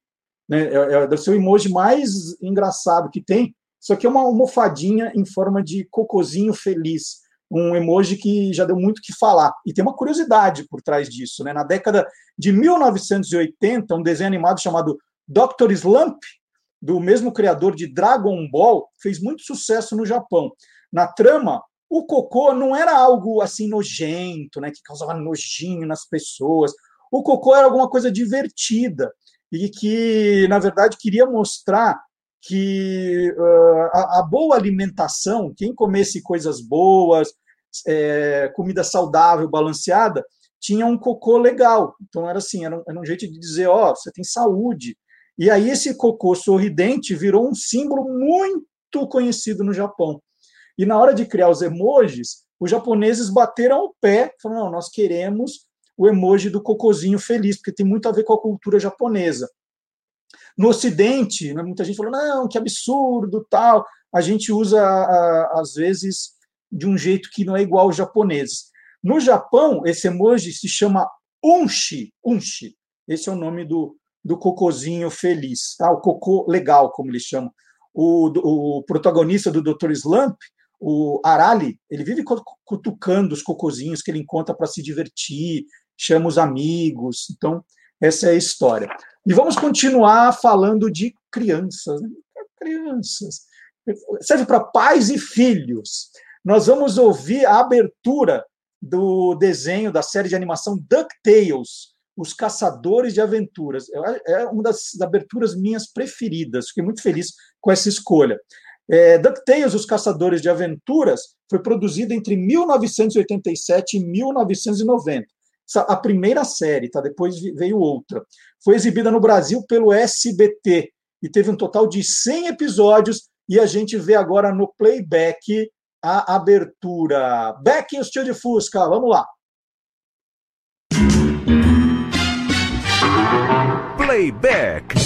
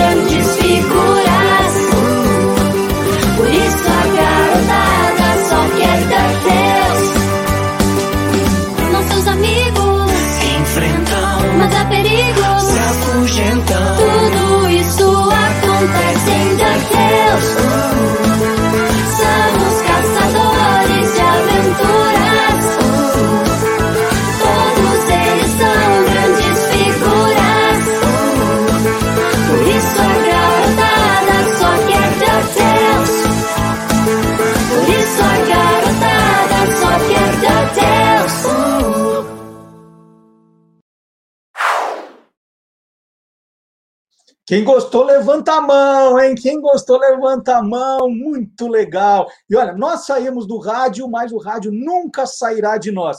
É hora de prestar uma homenagem ao rádio com o professor Marcelo Abud. Interferência. Interferência. No final dos anos 90, Zé Paulo da Glória fazia parte do departamento comercial da 97 FM e o Lélio Teixeira era o diretor artístico dessa emissora. Juntos, eles bolaram um programa para falar de futebol ali na Rádio 97. Quando os dois levaram o projeto para a diretoria da emissora, a proposta foi de que eles próprios apresentassem a atração. Surgia ali o embrião do até hoje popular Estádio 97. Logo depois, em 1999, Zé Paulo da Glória e Lélio Teixeira migram para Brasil 2000 e é lá que colocam pela primeira vez no ar o Na Geral. Segundo Lélio Teixeira e Zé Paulo da Glória, em entrevista ao Peças Raras, o Na Geral é inspirado no show de rádio, programa que os dois ouviam desde a infância. E o que aproxima o Na Geral do show de rádio é justamente misturar futebol com humor com um grande talento que é o Beto Hora. Você vai conferir agora uma série de imitações que o Beto Hora fez no Loucos por Futebol, programa que foi ao ar na ESPN e teve a apresentação do Marcelo Duarte. Mas é uma honra, Marcelo, estar aqui com você. Eu estou até emocionado. Não né? chora, Pelé. Eu tenho impressão que era o Luxemburgo, eu não tenho certeza. Sábado, o Loucos por Futebol está no ar e pergunta: Glória Maria é ou não é mãe de Pepe e Neném? É só fechar os olhos. 1962. Krumer Shots, que hoje. O Shots, o pai dele hoje mora em Taboão da Serra. Planta mandioca. Olha, tá doentinho, tá doentinho. Bom, primeiro é uma coisa que vocês não têm nada a ver com isso. É, não é do interesse de ninguém, porque é uma coisa que não existe. Como é que é o Casagrande que você Ah, faz? não, na verdade, eu acho que o futebol tá, é, é, tá passando um momento. É, é, é, futebol, o futebol tá, tá, tá, tá dinâmico, o futebol tá diferente e o futebol é, é, é tudo isso aí. Ô, câmera aqui, Bi, ó. A brincadeira é a seguinte, eu tô errado. É, o Brasil tem o atleta do século. O Brasil é o único a perder duas Copas do Mundo na sua casa. O Brasil é único. E olha é o seguinte, daqui a pouco nós vamos falar com você, nós vamos falar com você, você, você com todos você. Um grande abraço pra você, daqui a pouquinho a gente volta. Que o José Silvério se despedisse agora. Ah, eu te certo do futebol, eu queria fazer as minhas considerações finais, se você permitisse, obviamente. Disser que o Corinthians entrou muito fraco ontem. O Corinthians entrou com tanta humildade que perdeu. Agora, na volta, o Corinthians precisa equilibrar o talento com a humildade, senão vai perder de novo. Tá certo, obrigado. Beto Hora aqui com a gente, obrigado. De 2002 a 2017, o programa Na Geral ganhou ainda mais projeção ao ser apresentado na Rádio Bandeirantes. De lá, ele seguiu para 105 FM, Tri FM, Kiss FM e agora, em outubro, está estreando na Massa FM. E eu desejo toda sorte a esse trio talentoso na nova casa. Um abraço e até a próxima, quando eu volto a interferir na história do rádio aqui no Olá, Curiosos! E vale a pena conferir também a homenagem que o professor Marcelo Abud fez ao pesquisador musical Zusa Homem de Melo, que faleceu no domingo passado aos 87 anos. A homenagem está no blog Peças Raras. E agora nós vamos para o nosso intervalo comercial. Outro professor, né, o professor Fábio Dias, também tem a semana do Dia dos Professores, não podemos esquecer aqui. O professor Fábio Dias, que é autor do livro Jingle é alma do negócio, faz o nosso intervalo comercial diferente agora, retrô. Quem foi criança na década de 70 certamente se lembra da groselha vitaminada Milani. Aliás, nos anos 80 também, até boa parte, metade dos anos 80, ela fez bastante sucesso. O que dava graça nesse comercial, é, nessa campanha, mas no comercial, além das carinhas que saltavam e dançavam durante é, todo o filme, era justamente o jingle, que foi criado por Edson Borges de Abrantes, o passarinho, e interpretado por Zelão. Zelão era o dono de uma produtora de áudio, um grande criador de jingles também, e diferente do que possa parecer ou do que o jingle sugere, ele tinha uma voz muito, muito grave. Mas como eles fizeram então para que aquela voz fininha do Yahoo que aparecia no jingle ficasse fina daquela forma? Zelão gravou a voz dele uma velocidade bem lenta e depois era a fita era reproduzida em velocidade rápida e aquela voz grave ficava fininha, casando perfeitamente com o, a animação do comercial. Uma outra curiosidade também é que apesar de nos primeiros anos, pelo menos primeiros 5, 7 anos, a letra falar sobre groselha vitaminada Milani, a partir dos anos 80 substituíram a palavra vitaminada por vitalizada, possivelmente por conta de alguma é, questão legal. Mas na realidade, vitalizada não tem sentido nenhum na letra, né? Mas de qualquer maneira, muita gente ainda continua cantando groselha vitaminada Milani. Vamos assistir. Groselha vitaminada Milani Yahoo! é uma delícia Yahoo! No leite Yahoo! no refresco e no lanche pra tomar a toda hora na sua casa, na festinha, na merenda Yahoo! Nome, não se engane Groselha vitaminada Milani Yahoo! também com sabor morango e framboesa! E hoje eu vou entrevistar o jornalista Wagner Barreira, que trabalhou em Veja, o Estado de São Paulo, TV Cultura, Jornal do Brasil e também na revista Aventuras na História. Como escritor, o Wagner lançou em 2018 o livro Lampião e Maria Bonita, uma história de amor e balas. E o Wagner acaba de lançar o romance histórico Demerara. Demerara era o nome do navio que trouxe a gripe espanhola para o Brasil em 1918 e trouxe também o imigrante galego Bernardo Gutierrez Barreira, o avô paterno do Wagner. E para me ajudar nessa entrevista, hoje eu convidei o pesquisador e historiador Henrique Trindade, que é do Museu de Migração do Estado de São Paulo, e o Henrique ministra os cursos Pesquisando Documentos de Família, ó, ó ligação, é, Registros de Imigrantes, História e Pesquisa, Imigração Italiana, História, Pesquisa, Pesquisa Genealógica e Cidadania. Wagner, primeiro, um bom dia para você, muita alegria estar aqui de novo, né? Dessa vez meio longe. A última entrevista nossa foi pessoalmente. Agora, não, não, não foi. Foi um pouquinho de sorte, né? Quando você estava pesquisando gripe espanhola, você não, não ia imaginar tudo que iria acontecer é, nesses últimos meses, né? De, de forma nenhuma. O livro começou, nasceu, na verdade, em 2016. É, eu eu precisava de um projeto, queria escrever um livro de ficção, precisava de um projeto e lembrei da história do meu avô, que é um ser quase sem história. É, fui no Museu, da, no, no Museu da Imigração, na Hospedaria do Imigrante, e fui atrás do nome dele, que eu tinha descoberto meio sem querer, porque o, o meu pai é, tinha um documento da década de 40 em que estava escrito lá Bernardo Gutierrez Barreira Filho. Eu falei, bom, eu já tenho o nome dele para pesquisar. E encontrei um, uma referência, a única referência que eu encontrei foi um navio é, que, ele, que ele usou para vir para o Brasil, e era o Demerara. Aí o passo seguinte foi para o Google, e no Google, tudo que eu encontrei de Demerara, fora as referências ao açúcar, tal, colombiano, de Granada, tal, era, era sobre saúde pública. Eu falei, opa, e aí me dei conta que o Demerara era o navio que tinha trazido a gripe espanhola para o Brasil. Desse meu avô, o livro tem 150 páginas, mas do meu avô eu tenho três informações. Que ele veio para o Brasil no Demerara, descobri o nome dele, veio para o Brasil no Demerara, e que supostamente ele morreu no dia do batizado do meu pai, em 1919. Aí, com base nisso, eu comecei a pesquisar, enfim, e para tentar entender o que foi esse período, não só no Brasil, mas na, na Espanha também. Então, fiz uma viagem para Vigo, que é onde supostamente ele, ele vive antes de, de embarcar, e a partir daí comecei a escrever com muita leitura de, enfim, basicamente de material médico mesmo, e de, de, livros sobre a cidade naquele período, que era uma cidade em construção, um princípio de industrialização.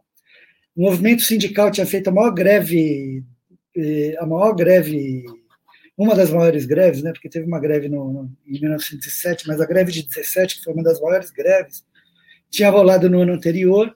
Então, acabei juntando tudo isso e, enfim, e parti para um romance. Então, o romance é uma ficção absoluta que eu tento escorar, enfim, eu uso como pilar os fatos históricos do, do período. Então, tem ali, tem a greve, tem a chegada dos imigrantes, tem principalmente a gripe espanhola, que é o grande, acho que é o protagonista oculto do, do livro.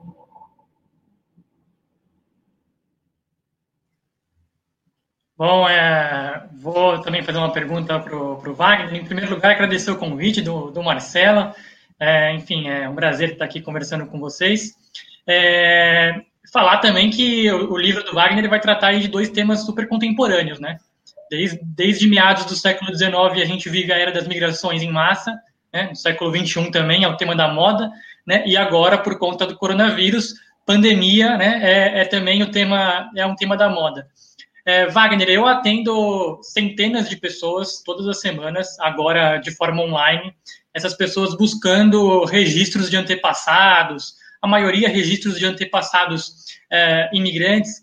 E uma coisa que eu tenho que eu tenho percebido já há bastante tempo, né, desde 2014 que eu trabalho com isso, é que é, pesquisar a história de um familiar ou pesquisar a história de um antepassado aproxima mais as pessoas dessa história com H maiúsculo. Né? Então, as pessoas se veem muito mais envoltas a, a, essa história com H maiúsculo, né? Por exemplo, um descendente de italiano que, que quer saber mais sobre o que foi a unificação italiana, né? Ou um descendente de espanhol que quer saber mais sobre, por exemplo, movimento sindical, né? Enfim, como você como você citou, né? Eu queria saber justamente que você pudesse falar, traçar alguns comentários a respeito disso, né? De como que essa inspiração pela história do, do seu, do seu antepassado, né? Do seu avô, por mais que seja um livro de, de, de ficção também, né? Baseado em alguns elementos aí de, de história real, fez com que você se aproximasse desses temas da história com H maiúsculo, que muitas vezes as pessoas acabam não se interessando, mas no final das contas veem que esses temas são muito próximos da história da, da, da, própria família, né? Enfim, como que a gente vai percebendo essa linha histórica, como que ela, como que esses temas históricos se aproximam é, de nós mesmos. Uhum. Bom, é, eu sou eu sou obcecado por história. Imagino que se não tivesse estudado jornalismo, eu teria eu teria tentado me transformar em historiador. É, e tive essa passagem que foi muito muito feliz na, na revista Aventuras na História. Então, acabei, acabei, acabei juntando os dois prazeres, né? o prazer de, de ser jornalista, de escrever, com informação histórica, que, enfim, é, a frase é gasta, mas, é, mas vale muito. Se você não entende a sua história, você não entende seu presente. Se você não entende o presente, você não consegue projetar o futuro. O que, o que tem no livro, que, enfim, que eu já tinha passado de uma forma genérica, e o que o livro fez foi aproximar isso de uma construção, ainda que ficcional, mais próxima da minha, da minha existência. É, 1918 é, é o último ano da Primeira Guerra. Então, é, começaram a aparecer coisas é, na história, com H maiúsculo, como você chama, que não eram tão comuns. Uma delas, por exemplo, é a subida de preços. Isso aconteceu no Brasil e aconteceu na Espanha também. É, Vigo, por exemplo, é um posto é um posto de é uma cidade famosa pelas conserveiras, como eles chamam, né? É, de lata de sardinha, é, peixe enlatado. E isso trouxe muita riqueza para a cidade. Quando começou a guerra, o fato de você ter uma comida em lata, que você podia abrir em qualquer lugar, tal, acabou chamando a atenção das potências que estavam em guerra. A Espanha era neutra na época. E essas, essa comida eh, galega acabou indo para o front e deixou os caras sem comida na, na Galícia. Isso, teve um, isso gerou uma inflação no local, assim, aumentou o preço de pão, aumentou o preço de tudo quanto foi gênero. Você tinha uma restrição de importação também. Era muito complicado você importar coisas. O, o meu personagem, na fase, na fase que ele vive em Vigo, ele, é, ele, ele faz pequenos serviços no porto, mas basicamente ele é um contrabandista. Ele vai trazendo, ele, vai, ele descarrega navios com, com coisas que chegam da, da América ou da, ou da Inglaterra. Então, ele contrabandeava cigarro, charuto, café, é, açúcar. Na história, da, na história específica da imigração, foi muito curioso, porque eu trabalhei muito com um livro, com um livro espanhol sobre a Primeira Guerra em Vigo. E tem um, nesse livro tem um gráfico do que foi do que foi o efeito da guerra na imigração. E foi um baque. As pessoas começaram a emigrar menos, porque primeiro era mais arriscado fazer a travessia, né? E segundo, porque tinha pouca gente, tinha pouca gente disposta realmente a correr risco e a tentar ir para um, e a tentar ir para um outro país dentro de um ambiente estranho e turbulento. No caso da, da gripe espanhola, eh, no, a gripe espanhola chega na cidade do, do, meu personagem, da cidade europeia do meu personagem, depois que ele embarca. Eh, o navio, o Demerara, vem de Liverpool. Eh, então ele embarca ali em setembro, a gripe chegou no final de setembro, começo de outubro, e foi devastadora também. Tal como no Brasil, é, os números oficiais brasileiros falam em 35 mil mortos. É, mas um, tem um, um documento, um depoimento do Monteiro Lobato, é, que ele deu nos anos 30, tal, sobre o que foi a gripe para o Estadão, onde ele trabalhava. E ele conta que ele era um sujeito que nem era funcionário do jornal, ele ficava lá, de vez em quando escrevia uma matéria, era meio um rato de redação, ficava ali circulando com uma garotada, vendo os grandes jornalistas trabalhando tal. Bom, quando chegou a gripe espanhola em São Paulo, a família Mesquita se asilou, buscou asilo nas fazendas que eles tinham. O, e a redação começou a cair de cama inteira. O Rangel Pestana, o subdiretor, o editor-chefe, todo mundo foi ficando doente e não conseguia, não conseguia trabalhar. E o Lobato montou um grupo lá do, da molecada e os caras começaram a fazer o jornal. E o jornal saiu todo dia, porque era feito por uma rapaziada. E ele, todos os dias o Lobato falava: Bom, quando o doutor Mesquita descobriu o que a gente fez com o jornal dele, a gente vai, vai ter problemas seríssimos. Tal. Mas, bem ou mal, o jornal acabou saindo, enfim, com, a, com toda a fleuma do, do Estadão. Isso, eu, eu uso esse exemplo para dizer que a doença foi devastadora aqui. É, o Nelson Rodrigues cita casos de mortos caindo pelas ruas, pessoas mortas no meio-fio. Eu usei um pouco desse material para falar da passagem do, do, do, protagonista por Santos. Ele, era, ele foi preso, enfim, eu não vou dar muito spoiler do livro, mas enfim, ele estava preso e sai da cadeia justamente para recolher os corpos é, que estão que nas casas e nas ruas.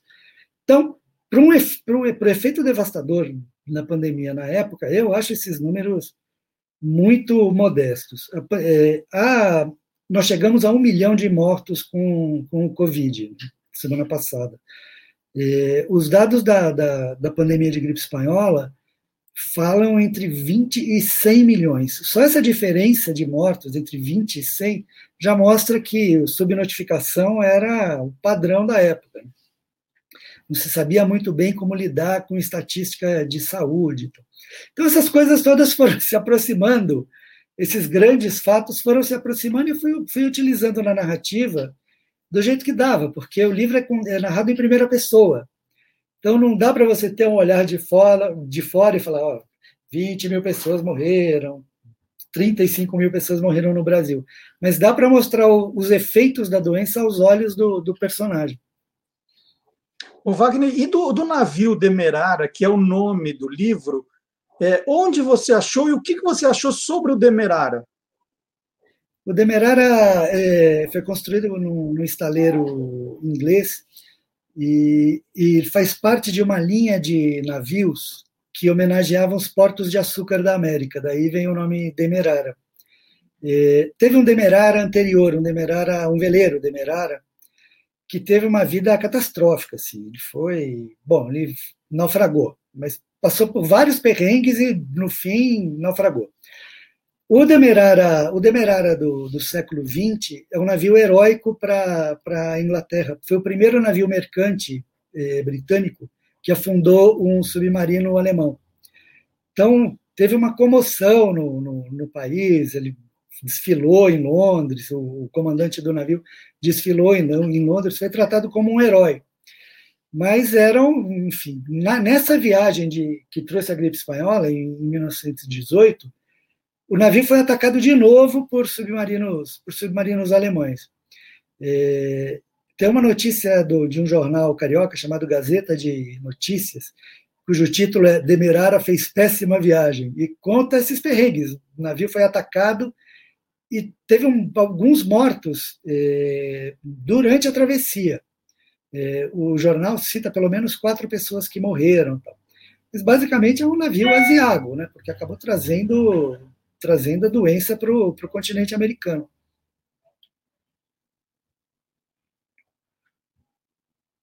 Uh, Wagner, na sua fala anterior, sim, me vieram algumas coisas na, na, na, minha mente que eu trabalho com no dia a dia, né? Enfim, uma que eu chamo dos mitos da imigração, que é uma ideia que a população tem aqui em São Paulo, pelo menos, de que a imigração se dá muito mais das pessoas fugindo da guerra, quando na verdade isso é exceção e não a regra. Lembrei também é, da crise dos 5Gs, que é colocada em São Paulo em 1918, que é gripe, gafanhoto, geada, guerra uhum. e greve. Né? Tudo isso acontecendo em 1918, justamente no ano da chegada aí do, do, do, do seu personagem. Uhum. Né? E também dos casos que você mencionou da gripe espanhola, tem alguns casos bem curiosos, né? como, por exemplo, dos mortos-vivos, né, que acabou se espalhando pela cidade. E de fato, algumas coisas podem ter acontecido, mas é, como um caso de um italiano que estava embriagado e foi encontrado na República e depois quase foi enterrado vivo na, no cemitério da Consolação, etc. Né? Eu queria só perguntar, já que você foi no Museu da Imigração, né, e lá funcionou a hospedaria de imigrantes, em 1918 também a hospedaria de imigrantes se transformou é, junto com a Santa Casa, no maior hospital é, da cidade de São Paulo, um hospital improvisado. Atendia principalmente quem era bem pobre, né? É, quem morava na Moca, no Belenzinho, no Brás.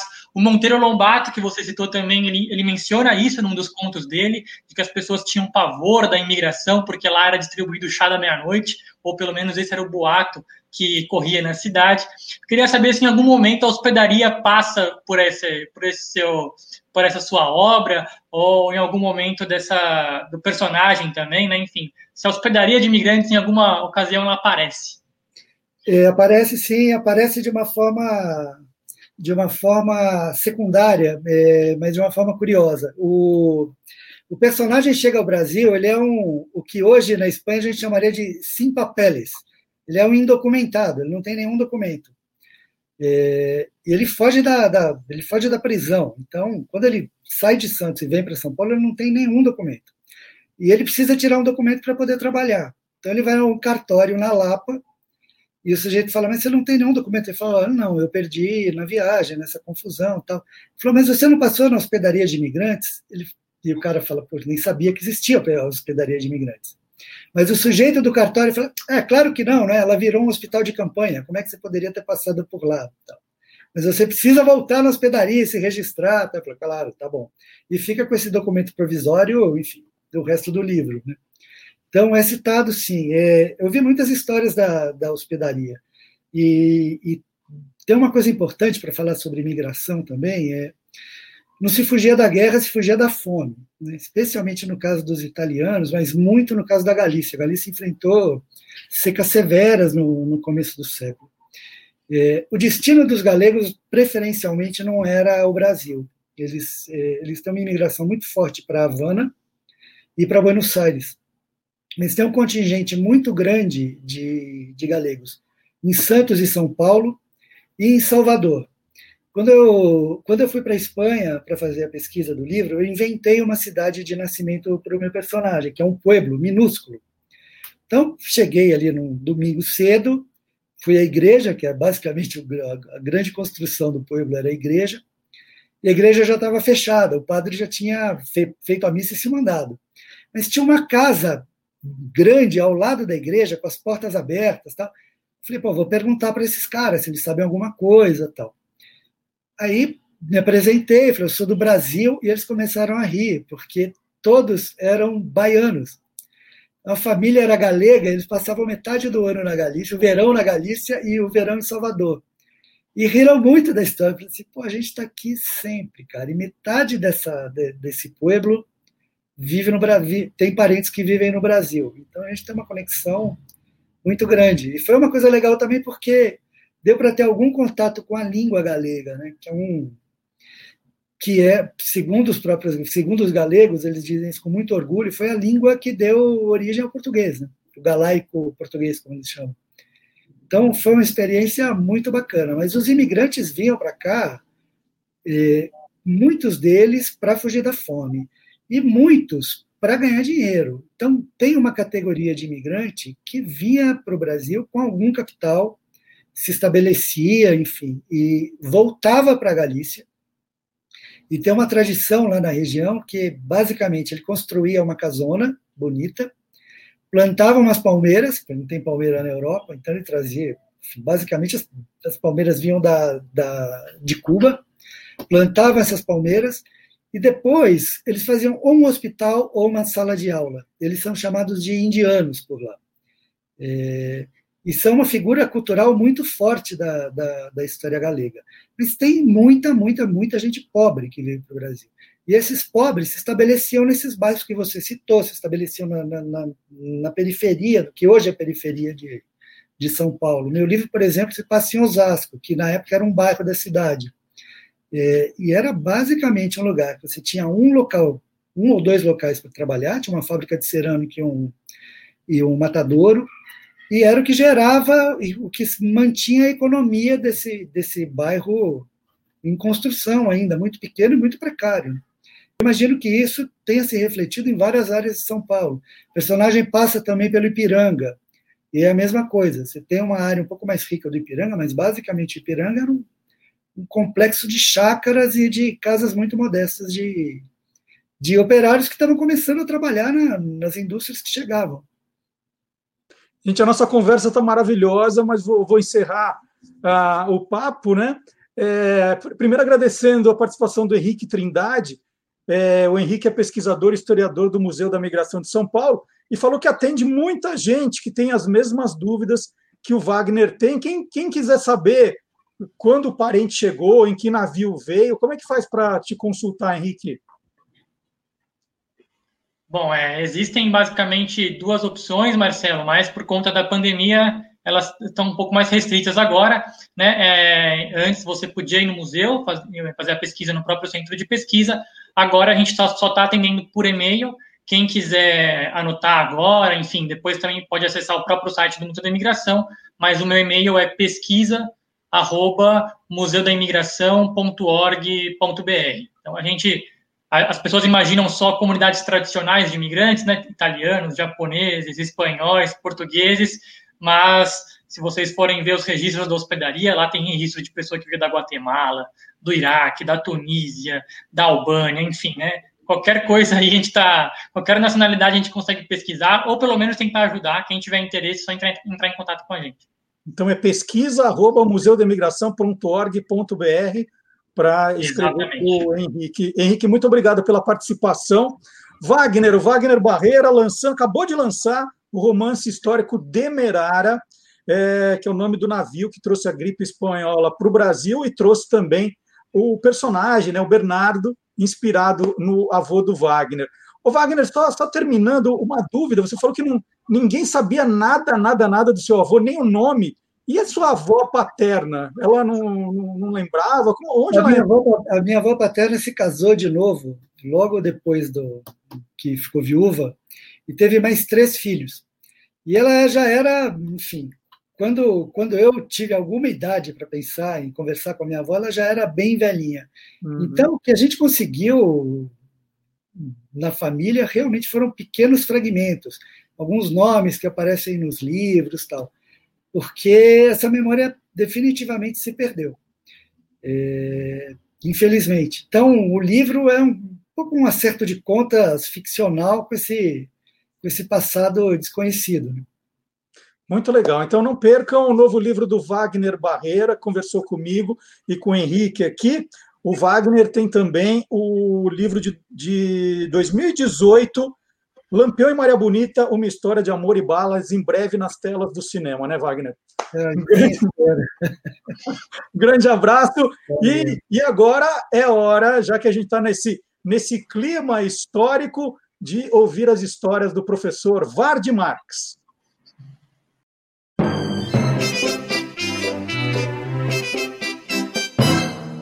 História Ogra do Brasil. E hoje nós temos a presença ao vivo do professor Vard Marx com suas histórias ogras. Qual será a de hoje, hein, Vard? Qual é a história ogra? Bom, olá, curiosos, mas é, quero fazer uma pequena modificação nessa ideia de história ogra, só por hoje. É, é que está aí o Dia das Crianças, e eu pensei o seguinte: eh, todos os papais e mamães que ficaram com suas crianças esses meses todos em casa durante a pandemia, eh, eles vão de concordar comigo que as que eles descobriram que existe um bicho chamado crionça, que é uma mistura de criança com ogro, ou criogras também existem. É, então, quero contar um pouco da história do Dia da Criança, que tem umas coisas bem interessantes. É, bom, o primeiro país que teve um Dia da Criança foi o Brasil. Em 1923, teve um, um congresso, foi o terceiro congresso sul-americano da criança, que cuidava de saúde da criança, etc. E um dos deputados brasileiros que participou desse congresso era o Galdino do Vale Filho. Ele gostou da ideia e preparou um, um projeto de lei que foi aprovado no governo Arthur Bernardes lá em 1900, o Congresso em 1923 e uh, estabelecia o primeiro dia da criança em 1924. Esse decreto era de não era do dia 12 de outubro. O decreto não era do dia 12, mas estipulava a data de 12 de outubro. Há algumas teorias para explicar por que, que é 12 de outubro. Uma delas é a mais difundida e eu acho que é a mais furada, que é porque 12 de outubro foi o dia da descoberta da América e Colombo descobriu continentes crianças e por isso homenagem às crianças. E não, Colombo achou que estava na Índia, não achou que tinha descoberto um novo mundo. É, a ideia de ser o dia de Nossa Senhora Aparecida, padroeira do Brasil, madrinha do Brasil, protetora das crianças, eu acho que, que explica melhor. Em, só em 1955, a gente teve uma, uma atividade aqui, aqui em São Paulo, que foi uma promoção da fábrica de brinquedos Estrela, que criou a Semana do Bebê Robusto. E começou, isso foi em 55, eles faziam isso em outubro, é, e, e foi começando a plantar a ideia de um dia dedicado às crianças, que só se tornou realmente verdade a partir de 65, 10 anos depois, quando a, a empresa Johnson Johnson veio com a ideia, lá dos Estados Unidos, do bebê Johnson. Aí junta bebê Johnson com bebê robusto e dia 12 de outubro passa a ser consagrado pelo comércio uh, como uma data excelente para o Dia das Crianças. Porque no dia, porque em outubro não tem uh, nenhuma festividade tipo Dia dos Pais, o Dia das Mães, o Dia dos Namorados. Então, ficou assim o Dia da Criança no Brasil o, a ONU tem uma outra data, que é em novembro, dia 20 de novembro. Mas essa a gente nem dá muita conta dela. a gente se contenta mesmo com o Dia da Criança brasileiro, em 12 de outubro, não se fala mais nisso. Tá chegando aí. Seus criogrinhos logo vão começar a pular em você e falar: eu quero, eu quero, eu quero. É, já, já, que você mudou então a pauta, resolveu falar do, do Dia das Crianças, Vamos falar também, né, que é na mesma semana do, do Dia do Professor, uma homenagem a você e claro. a todos os professores. Aproveita, né? Olha, desde já agradeço né, a, a homenagem. O, o Dia do Professor também tem uma história curiosa. Por que 15 de outubro? Isso daí a gente sabe. É, é, essas coisas de datas comemorativas, muitas vezes a gente não sabe por que aquele dia foi escolhido. Como o 12 de outubro, a gente imagina que seja. O 15 de outubro, não o 15 de outubro, foi quando Dom Pedro I decretou a instalação dos cursos de ensino público, a escola pública no Brasil, dia 15 de outubro de 1827. É, aí tem uma coisa interessante que em 1947, né, 120 anos depois, um grupo de professores aqui de São Paulo uh, imaginou de fazer nesse dia uma confraternização entre os professores. Isso foi em 47, uma coisa totalmente informal. Mas esse informal foi pegando corpo e, em 1963, o presidente João Goulart decretou: não, é o dia oficial do professor no Brasil, 15 de outubro. E 15 de outubro, daí esses que ah, ficou sem as crianças, ficou de folga, que nada a gente está trabalhando o triplo em casa para poder dar conta de preparar a aula, apresentar a aula. E como diz um professor muito famoso, Leandro Carnal, puxa, me ensinaram didática, me ensinaram pedagogia, mas nunca me ensinaram qual é a luz que eu acerto, qual é a câmera que eu uso, como é que eu ponho o microfone perto da boca. A gente virou videomaker, viramos produtores de audiovisual na marra, porque a gente não quis, em momento nenhum, parar de dar aula e não paramos. Trabalhamos muito esse tempo todo. Ah, peraí. Não, 15 de outubro tem mais uma comemoração importante, Marcelo. Qual? É o aniversário da Silvânia Alves, nossa grande amiga. a gente é aproveita para mandar os parabéns aqui. Não, não, peraí, peraí, não manda ainda. Não? não manda ainda. A gente está tentando ver se ela vem no programa que vem aqui. Nosso segredo. De repente, é segredo nosso aqui. A gente está tentando que ela venha, porque semana que vem tem o programa número mil, Varde. Esse é o 999. Semana que vem é o mil. Será que ela vem? Uau! É uma data tão importante, tem mais é que ver, claro. Ah, então, por enquanto, é dar um feliz dia das crianças para as crianças, para as criogras, né? E É. também um, um abração. um, Assim, a gente está muito feliz com o trabalho que os professores têm desenvolvido, como você relatou aí durante essa pandemia, né? Todos se transformaram, como você falou, em youtubers, em videomakers. Então, e temos vários na equipe, né? E temos vários professores na nossa equipe, né? Sim, Como, o professor Marcelo Abud, o César Monteiro, professor, o Vardimar, o, o Magalhães Júnior foi professor. Magalhães Júnior. Muito legal. É Então, isso, pessoal. Vardim, um abração para você, muito obrigado. Um abraço a Até semana todos. que vem, hein? Até, gente. Tchau, tchau. Tchau. Ah, e uma explicação rápida aqui, que o professor Vardy Marx falou do Dia das Crianças Mundial como 20 de novembro. É verdade. É uma data estabelecida pela ONU, que é o dia da adoção da Convenção sobre os Direitos da Criança. Por isso, 20 de novembro é o Dia Mundial da Criança, como o professor Vardy Marx contou. E agora, mais uma data comemorativa chegando com o Silvio Alexandre.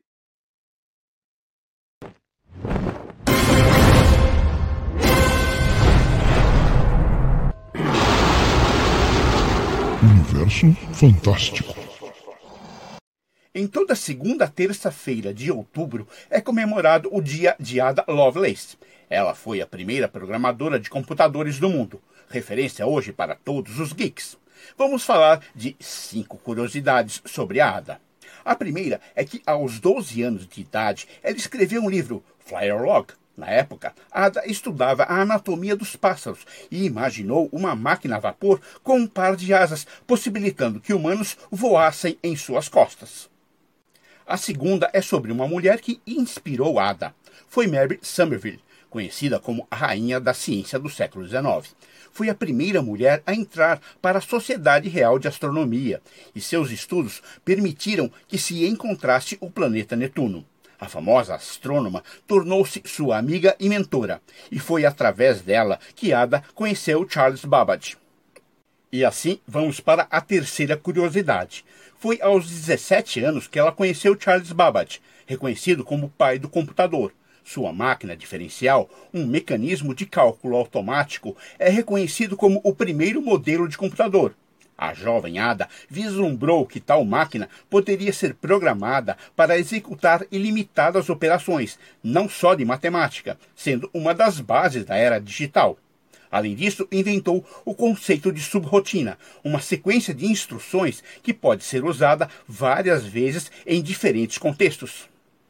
A quarta curiosidade é que seu nome verdadeiro é Augusta Ada Byron King, condessa de Lovelace.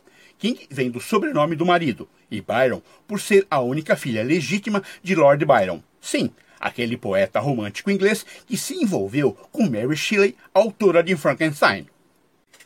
E a quinta é saber por que a data de Ada Lovelace é comemorada em outubro. É que dezembro, data do seu nascimento, é cheio de festas de Natal. Trata-se de uma data arbitrária, mas que serve para celebrar não só essa mulher incrível, mas para comemorar as conquistas e incentivar e apoiar as mulheres no meio da tecnologia, ciência, engenharia e matemática. Informou Silvio Alexandre para o Universo Fantástico do Olá Curiosos. E nós estamos de volta com o segundo tempo do nosso curioso game show. E hoje estamos recebendo a meteorologista, radialista Olivia Nunes e também o jornalista gamer, tudo de videogame, o Cláudio Prandoni. Olivia, que, que curso a gente faz para virar meteorologista? Tem que ser bom em quê? Assim, conta, em quê? Conta para mim. Olha, tem que ser bom em física e em matemática. Coisas Então que eu não era tá muito. Coisas que eu não era muito. Porque física, legal, mas matemática a gente vai aprendendo. A gente vai aprendendo usando como ferramenta, muita gente acaba fazendo isso. Só que o que acontece? Como muita gente faz no ensino médio matérias de meteorologia, entra na faculdade achando que tem tudo a ver com geografia. E não tem nada a ver.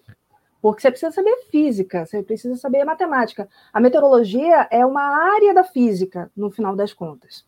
Então, é como se fosse uma física aplicada à atmosfera, assim como a astronomia é uma física aplicada para fora da atmosfera. Né? Então, a geologia também tem muito que você aplica questões de física para questões de superfície, de solo. Então, até brinco, às vezes me perguntavam alguma coisa, me ligavam perguntando: ah, aconteceu um terremoto em tal lugar. Eu falei: olha, abaixo da terra e acima do céu eu não sei responder. Você me pergunta nessa camadinha que é a atmosfera que eu sei tudo, ou quase tudo. Mas a questão é a seguinte: a meteorologia é um ramo da física. Eu entrei já meio sabendo, porque eu fiz curso técnico de meteorologia no ensino médio, lá no Rio de Janeiro. Tem a, o Cefet, né, que é o Centro Federal de Educação Tecnológica, o Rio de onde eu venho, e aí tinha. Eu lembro que eu estava terminando o ensino fundamental, foi um professor do Cefet, lá na minha escola, estudava em escola pública, ele querendo dizer que a gente podia fazer o vestibular, que tinha a chance de passar e todo mundo. E aí ele falou dos cinco cursos que tinha lá, que era mecânica, eletrotécnica, eletrônica, construção civil e, e, meteorologia. O único que ele não sabia explicar era meteorologia. Eu falei, é esse que eu vou fazer, porque dos outros eu não gostei. E aí fiz o vestibular para o Cefet, entrei, fiz o curso técnico, me apaixonei, fiz a graduação na UFRJ depois, e aí vim para São Paulo para fazer mestrado na Universidade de São Paulo. Aí eu falei, eu errei três vezes, né? Porque eu fiz técnico, mestrado, é, graduação, mestrado, só não fiz doutorado ainda.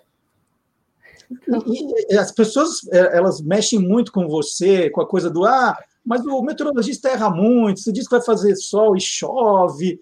É, muda tudo muito depressa, Olivia? Olha, chega uma época do ano, primavera, principalmente essa época que a gente está agora, é terrível. Vai falar, quem, o meteorologista que nunca se deu mal na primavera, ainda não, ainda não trabalhou. Porque, na verdade, assim, a primavera, ela tem um problema que se é, é estação de transição que a gente fala, que é a estação do outono, que sai do período é, chuvoso e quente para o inverno, que é o seco e o frio, esse meio do caminho, os modelos atmosféricos eles erram muito. Porque o que, que acontece?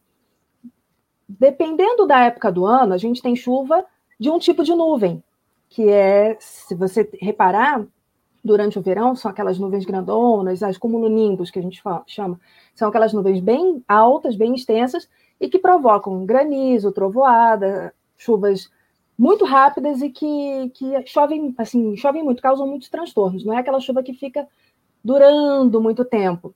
Esse tipo de chuva é mais típica de inverno, que é uma nuvem mais rasinha, que a gente fala que são nuvens estratiformes. Só que durante o outono e também na primavera, precisa mudar uma chavinha nos modelos meteorológicos e isso às vezes demora para a gente conseguir entender quando a atmosfera realmente mudou. E é engraçado, Marcelo, porque a gente fala, nossa, mas a primavera só começa tal dia e já está esquentando, a gente está no inverno, já está fazendo quase 40 graus. A atmosfera não usa calendário, ela não, não tem folhinha. Então, o que, que acontece? Astronomicamente, a gente tem as datas certinhas de entrada de, de estações, mas para meteorologia, a entrada de estação costuma ocorrer quase um mês antes. Então, a gente, para considerar, por exemplo, o verão, é dezembro, janeiro e fevereiro, sendo que o verão só vai acabar lá para o dia 20 de março. Então, a gente sempre considera o antes da entrada da estação e corta um pouquinho antes de terminar também, porque é quando a atmosfera vai se ajustando. E aí, para a previsão do tempo, essa, essas mudanças que não dependem de folhinha de calendário é que acabam atrapalhando, a gente escorrega um pouco às vezes. Entendido. Eu, Cláudio, você viu que para ser meteorologista você tem que ser bom na meio na área de exatas, né? E para criar videogame também, né, Cláudio? É o, não é isso? Ou, ou nós humanas temos alguma chance? Olha, tem uma chance se for mais para o lado criativo, né? Ajudar a criar história, o universo daquele mundo, daquele jogo, mas se você for trabalhar mais na parte de desenvolvimento pesado de programação, nesse aspecto mais técnico, aí não tem jeito, tem que saber um pouco de exatas também, um pouco de cálculo, é, principalmente ao lidar é, é, com essa parte de, de programação, né? Que é tudo código. Tem muito jogo também que usa a própria física como um elemento integral, né, da experiência. Então, algumas leis da física se aplicam naquele jogo, a gravidade, o vento, a água reage de maneira realista. Então, não tem jeito, dependendo da área que você quiser entrar ali no desenvolvimento de jogos, vai ter que manjar também de exatas. E esses grandes jogos, você tem uma noção de quantos desenvolvedores trabalham num projeto assim? Quantidade de gente? Eu fico me perguntando. Cara, varia muito. É óbvio, quanto maior o escopo do jogo, é, maior a equipe. Para pegar um exemplo bem extremo, o Red Dead Redemption 2, que é um jogo aí de uns dois anos atrás, né? Que é um jogo de velho oeste, tudo em, em alta definição, é um mundo muito grande e muito detalhado também. Ali passou fácil de 800 pessoas trabalhando no projeto. Claro que não são 800 pessoas o tempo todo, né? Tem momentos da produção em que tem mais gente, aí diminui, vem mais gente, é, mas pode chegar aí nas centenas de pessoas trabalhando em um game. Olha só. E, e, e, o Japão continua sendo o grande desenvolvedor de games? As melhores ideias vêm do Japão ou está mais dividido com outros países, Cláudio? Hoje está muito mais dividido. O Japão, hoje em dia, é sim uma das grandes referências. Alguns anos atrás, teve um período de baixa é, em que os estúdios ocidentais passaram a se destacar muito mais. Na, na América do Norte, por exemplo, a gente tem a própria Rockstar, que é o estúdio do Red Dead Redemption, que faz o GTA, virou uma, uma das grandes referências. Na Europa, hoje em dia, você tem a Ubisoft, que é a produtora do Assassin's Creed, que tem estúdios pelo mundo inteiro, inclusive, mas né, a, a matriz é na França. É, na Polônia, a gente tem a CD Projekt Red, que fez os jogos da série The Witcher, que depois virou uma série da Netflix, nasceu dos livros. Hoje em dia eles estão fazendo o Cyberpunk 2077, que é um dos grandes lançamentos aí para o final do ano, chega no final de novembro. Mas de um tempo para cá, o Japão voltou sim a ser uma das grandes referências, assim, em termos de, de criatividade, de originalidade. Muito bem, agora chega de falar de exatas, vamos falar da área de humanas, porque está na hora do jogo do dicionário. No jogo do dicionário, eu vou dar uma palavra e três alternativas. Vocês estão com as fichinhas A, B e C? Então vocês vão levantar a que vocês acham que é a resposta certa até o momento está 1 a 0 para Olivia, que ganhou ponto no, na telinha, agora há pouco. E agora vale um ponto para cada palavra. Então o Cláudio pode fazer três, ou levar de 4 a 0, ou ficar 2 a 2. Né? Tem várias alternativas. Então vamos lá, a primeira palavra. Citófago é o nome que se dá a quem se alimenta de citófago. Alternativa A, carne de porco. Alternativa B, sopa. E alternativa C, trigo. A, B ou C? Vamos lá. Citófago, levantando as plaquinhas. Vamos lá. A Olivia diz que é trigo, o Cláudio diz que é trigo e os dois acertaram. É trigo. Temos um 2 a 1 um agora. Segunda pergunta. Marulho. Marulho nada mais é que a alternativa A, onda muito calma. Alternativa B, marinheiro responsável pela limpeza do convés. E alternativa C, um caramujo que vive na areia dos oceanos. A, B ou C? O que é marulho? Vamos lá. O Cláudio pôs C, é um caramujo. A Olivia pôs onda muito calma. A Olivia, quando falou onda, ela já fez assim. Foi. É. é a gente aprende isso em meteorologia, tem interação oceano-atmosfera no nosso curso. Então tá aí, ó, 3 a 1, a alternativa certa era A. Cláudio, você pode agora só diminuir Faz a. Faz uma pergunta de games aí que eu vou errar. Tá Vamos lá, ó. Pigalgia. Pigalgia é uma dor no bumbum, alternativa A. B, uma papa feita com migalhas de pão, e alternativa C, uma inflamação aguda no ombro. O que é pigalgia? A, B ou C? O Cláudio pôs C, uma inflamação aguda no ombro, a Olivia também. E a resposta certa é a A. Pigalgia é uma dor nas nádegas, dor no bumbum, a gente pôs assim. Então ficamos com 3 a 1 para a Olivia. Que legal ter vocês aqui hoje no Curioso Game Show. Foi muito divertido, aprendi um monte. Uhum. Espero que vocês voltem em outras oportunidades. Cláudio ah, Prandoni. Que bom. O Cláudio, jornalista especializado em games, logo, logo estará num projeto novo que ele prometeu contar aqui quando puder. Ele já mostrou a redação nova ali para a gente ficar mais curioso ainda. Estou tentando descobrir alguma coisa, mas não tem nada. E a Olivia, quem quiser conhecer mais da, da carreira, é, dos trabalhos da Olivia. O site é www.olivianunes.com.br. Gente, super obrigado. E agora, Curiosos, a gente continua contando né, a origem de palavras e expressões. Vem aí o professor Dionísio da Silva. Este mês de outubro tem tudo a ver com o ensino, não é? Nós temos o Dia do Professor, dia 15 de outubro, que é o dia também de Teresa Dávila, minha concubina, sobre a qual escrevi um romance, Teresa Dávila. Voltou às livrarias, viu, Marcelo? Você que gosta de falar bem de mim. Foi um, um, romance premiado pela Biblioteca Nacional lá nos anos 90, levado ao teatro. Teresa foi mais que professora, não é? Foi doutora da igreja, a primeira mulher com esse título é, atribuído pelo Papa Paulo VI, que abriu o caminho aí para outras doutoras. Mas por que que o professor é doutor? Porque como explicam os étimos das palavras docente, o equivalente a professor, e doutor, é o latim doctor, docere, que é ensinar. Quem é doutor? Aquele que sabe uma coisa e pode ensinar. E uma outra curiosidade, está em vigor aí uma luta por gêneros, né? Ficou um terreno minado. Mas é o feminino que é marcante. Se eu digo que amanhã haverá uma reunião de professoras, só irão as professoras. Se eu convocar uma reunião de professores, devem ir as professoras e os professores, porque a língua portuguesa tem essa singularidade. O plural masculino inclui o feminino Sempre.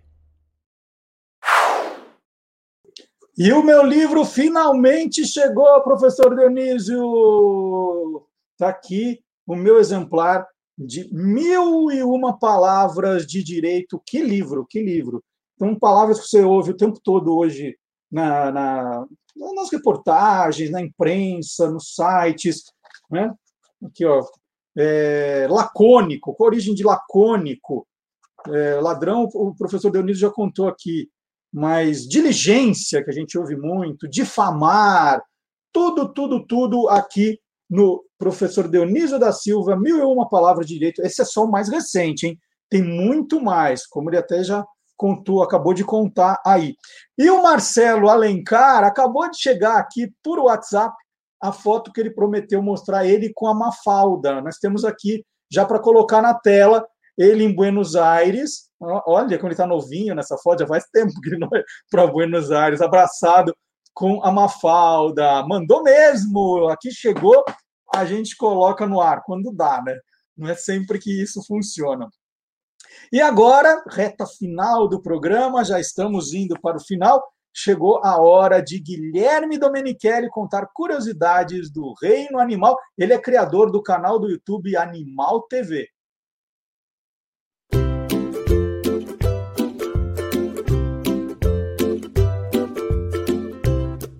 Soltando os Bichos, com Guilherme Domenichelli.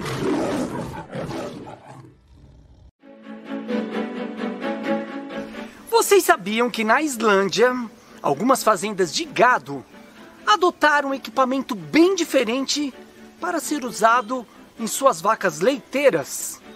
Elas estão usando sutiã. É isso mesmo. Os produtores colocam esses sutiãs diferentes em suas vacas para sustentar o úbere. Úbere é o nome correto para a mama de um animal, uma fêmea. Pode ser uma vaca, uma cabra, uma ovelha ou outros mamíferos.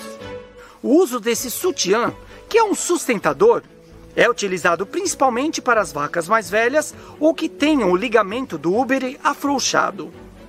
E o sutiã para as vacas chegou ao Brasil o modelo foi trazido por uma médica veterinária para sua fazenda na região sul de Minas Gerais. E segundo ela, o sutiã para vacas é um acessório auxiliar para animais que possuem frouxidão no ligamento do úbere ou que apresentam edemas pós-parto, problemas bastante frequentes no rebanho leiteiro. Nas vacas leiteiras, a pressão no ligamento aumenta muito no início da lactação e o sustentador ainda pode auxiliar na distribuição do peso do úbere para o dorso do animal. Com o sustentador, o úbere fica protegido e os animais ficam menos propensos a sofrerem lesões, como um pisão, por exemplo. Uma das vacas da fazenda experimentou a peça, pois ela apresentava sintomas de afrouxamento no ligamento médio do úbere. A vaca demorou algumas horas para compreender o que estava acontecendo, mas assim que foi solta no galpão da fazenda, ela já se sentiu à vontade e despertou a curiosidade das outras vacas. O animal utilizou o sutiã por um mês e teve os sintomas de mastite reduzidos consideravelmente. Agora, a dona da fazenda procurou uma costureira local para produzir mais sutiãs para serem usados em vacas com úberes muito pesados. Algumas fazendas da Islândia produziram sutiãs mais diferentes, com cores e formatos mais fashion.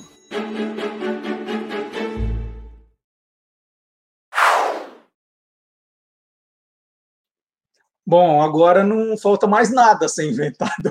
Essa lacrou, hein? Agora fechou. É, vamos lá, vamos para a resposta do nosso teste musical, o nosso Qual é a Música? A pergunta foi: que programa tinha um personagem chamado Professor Parapopó? Qual era o nome do programa? As alternativas eram: número 1, um, Muppet Babies, número 2, Caiu e número 3, Bambalalão. E a resposta certa é, gente. É a alternativa número 3, é o Bambalalão. Nós temos aqui a capa de um disco do Bambalalão. O personagem, o professor Parapopó, é esse de terno listrado, de óculos e bigode, aqui do lado direito.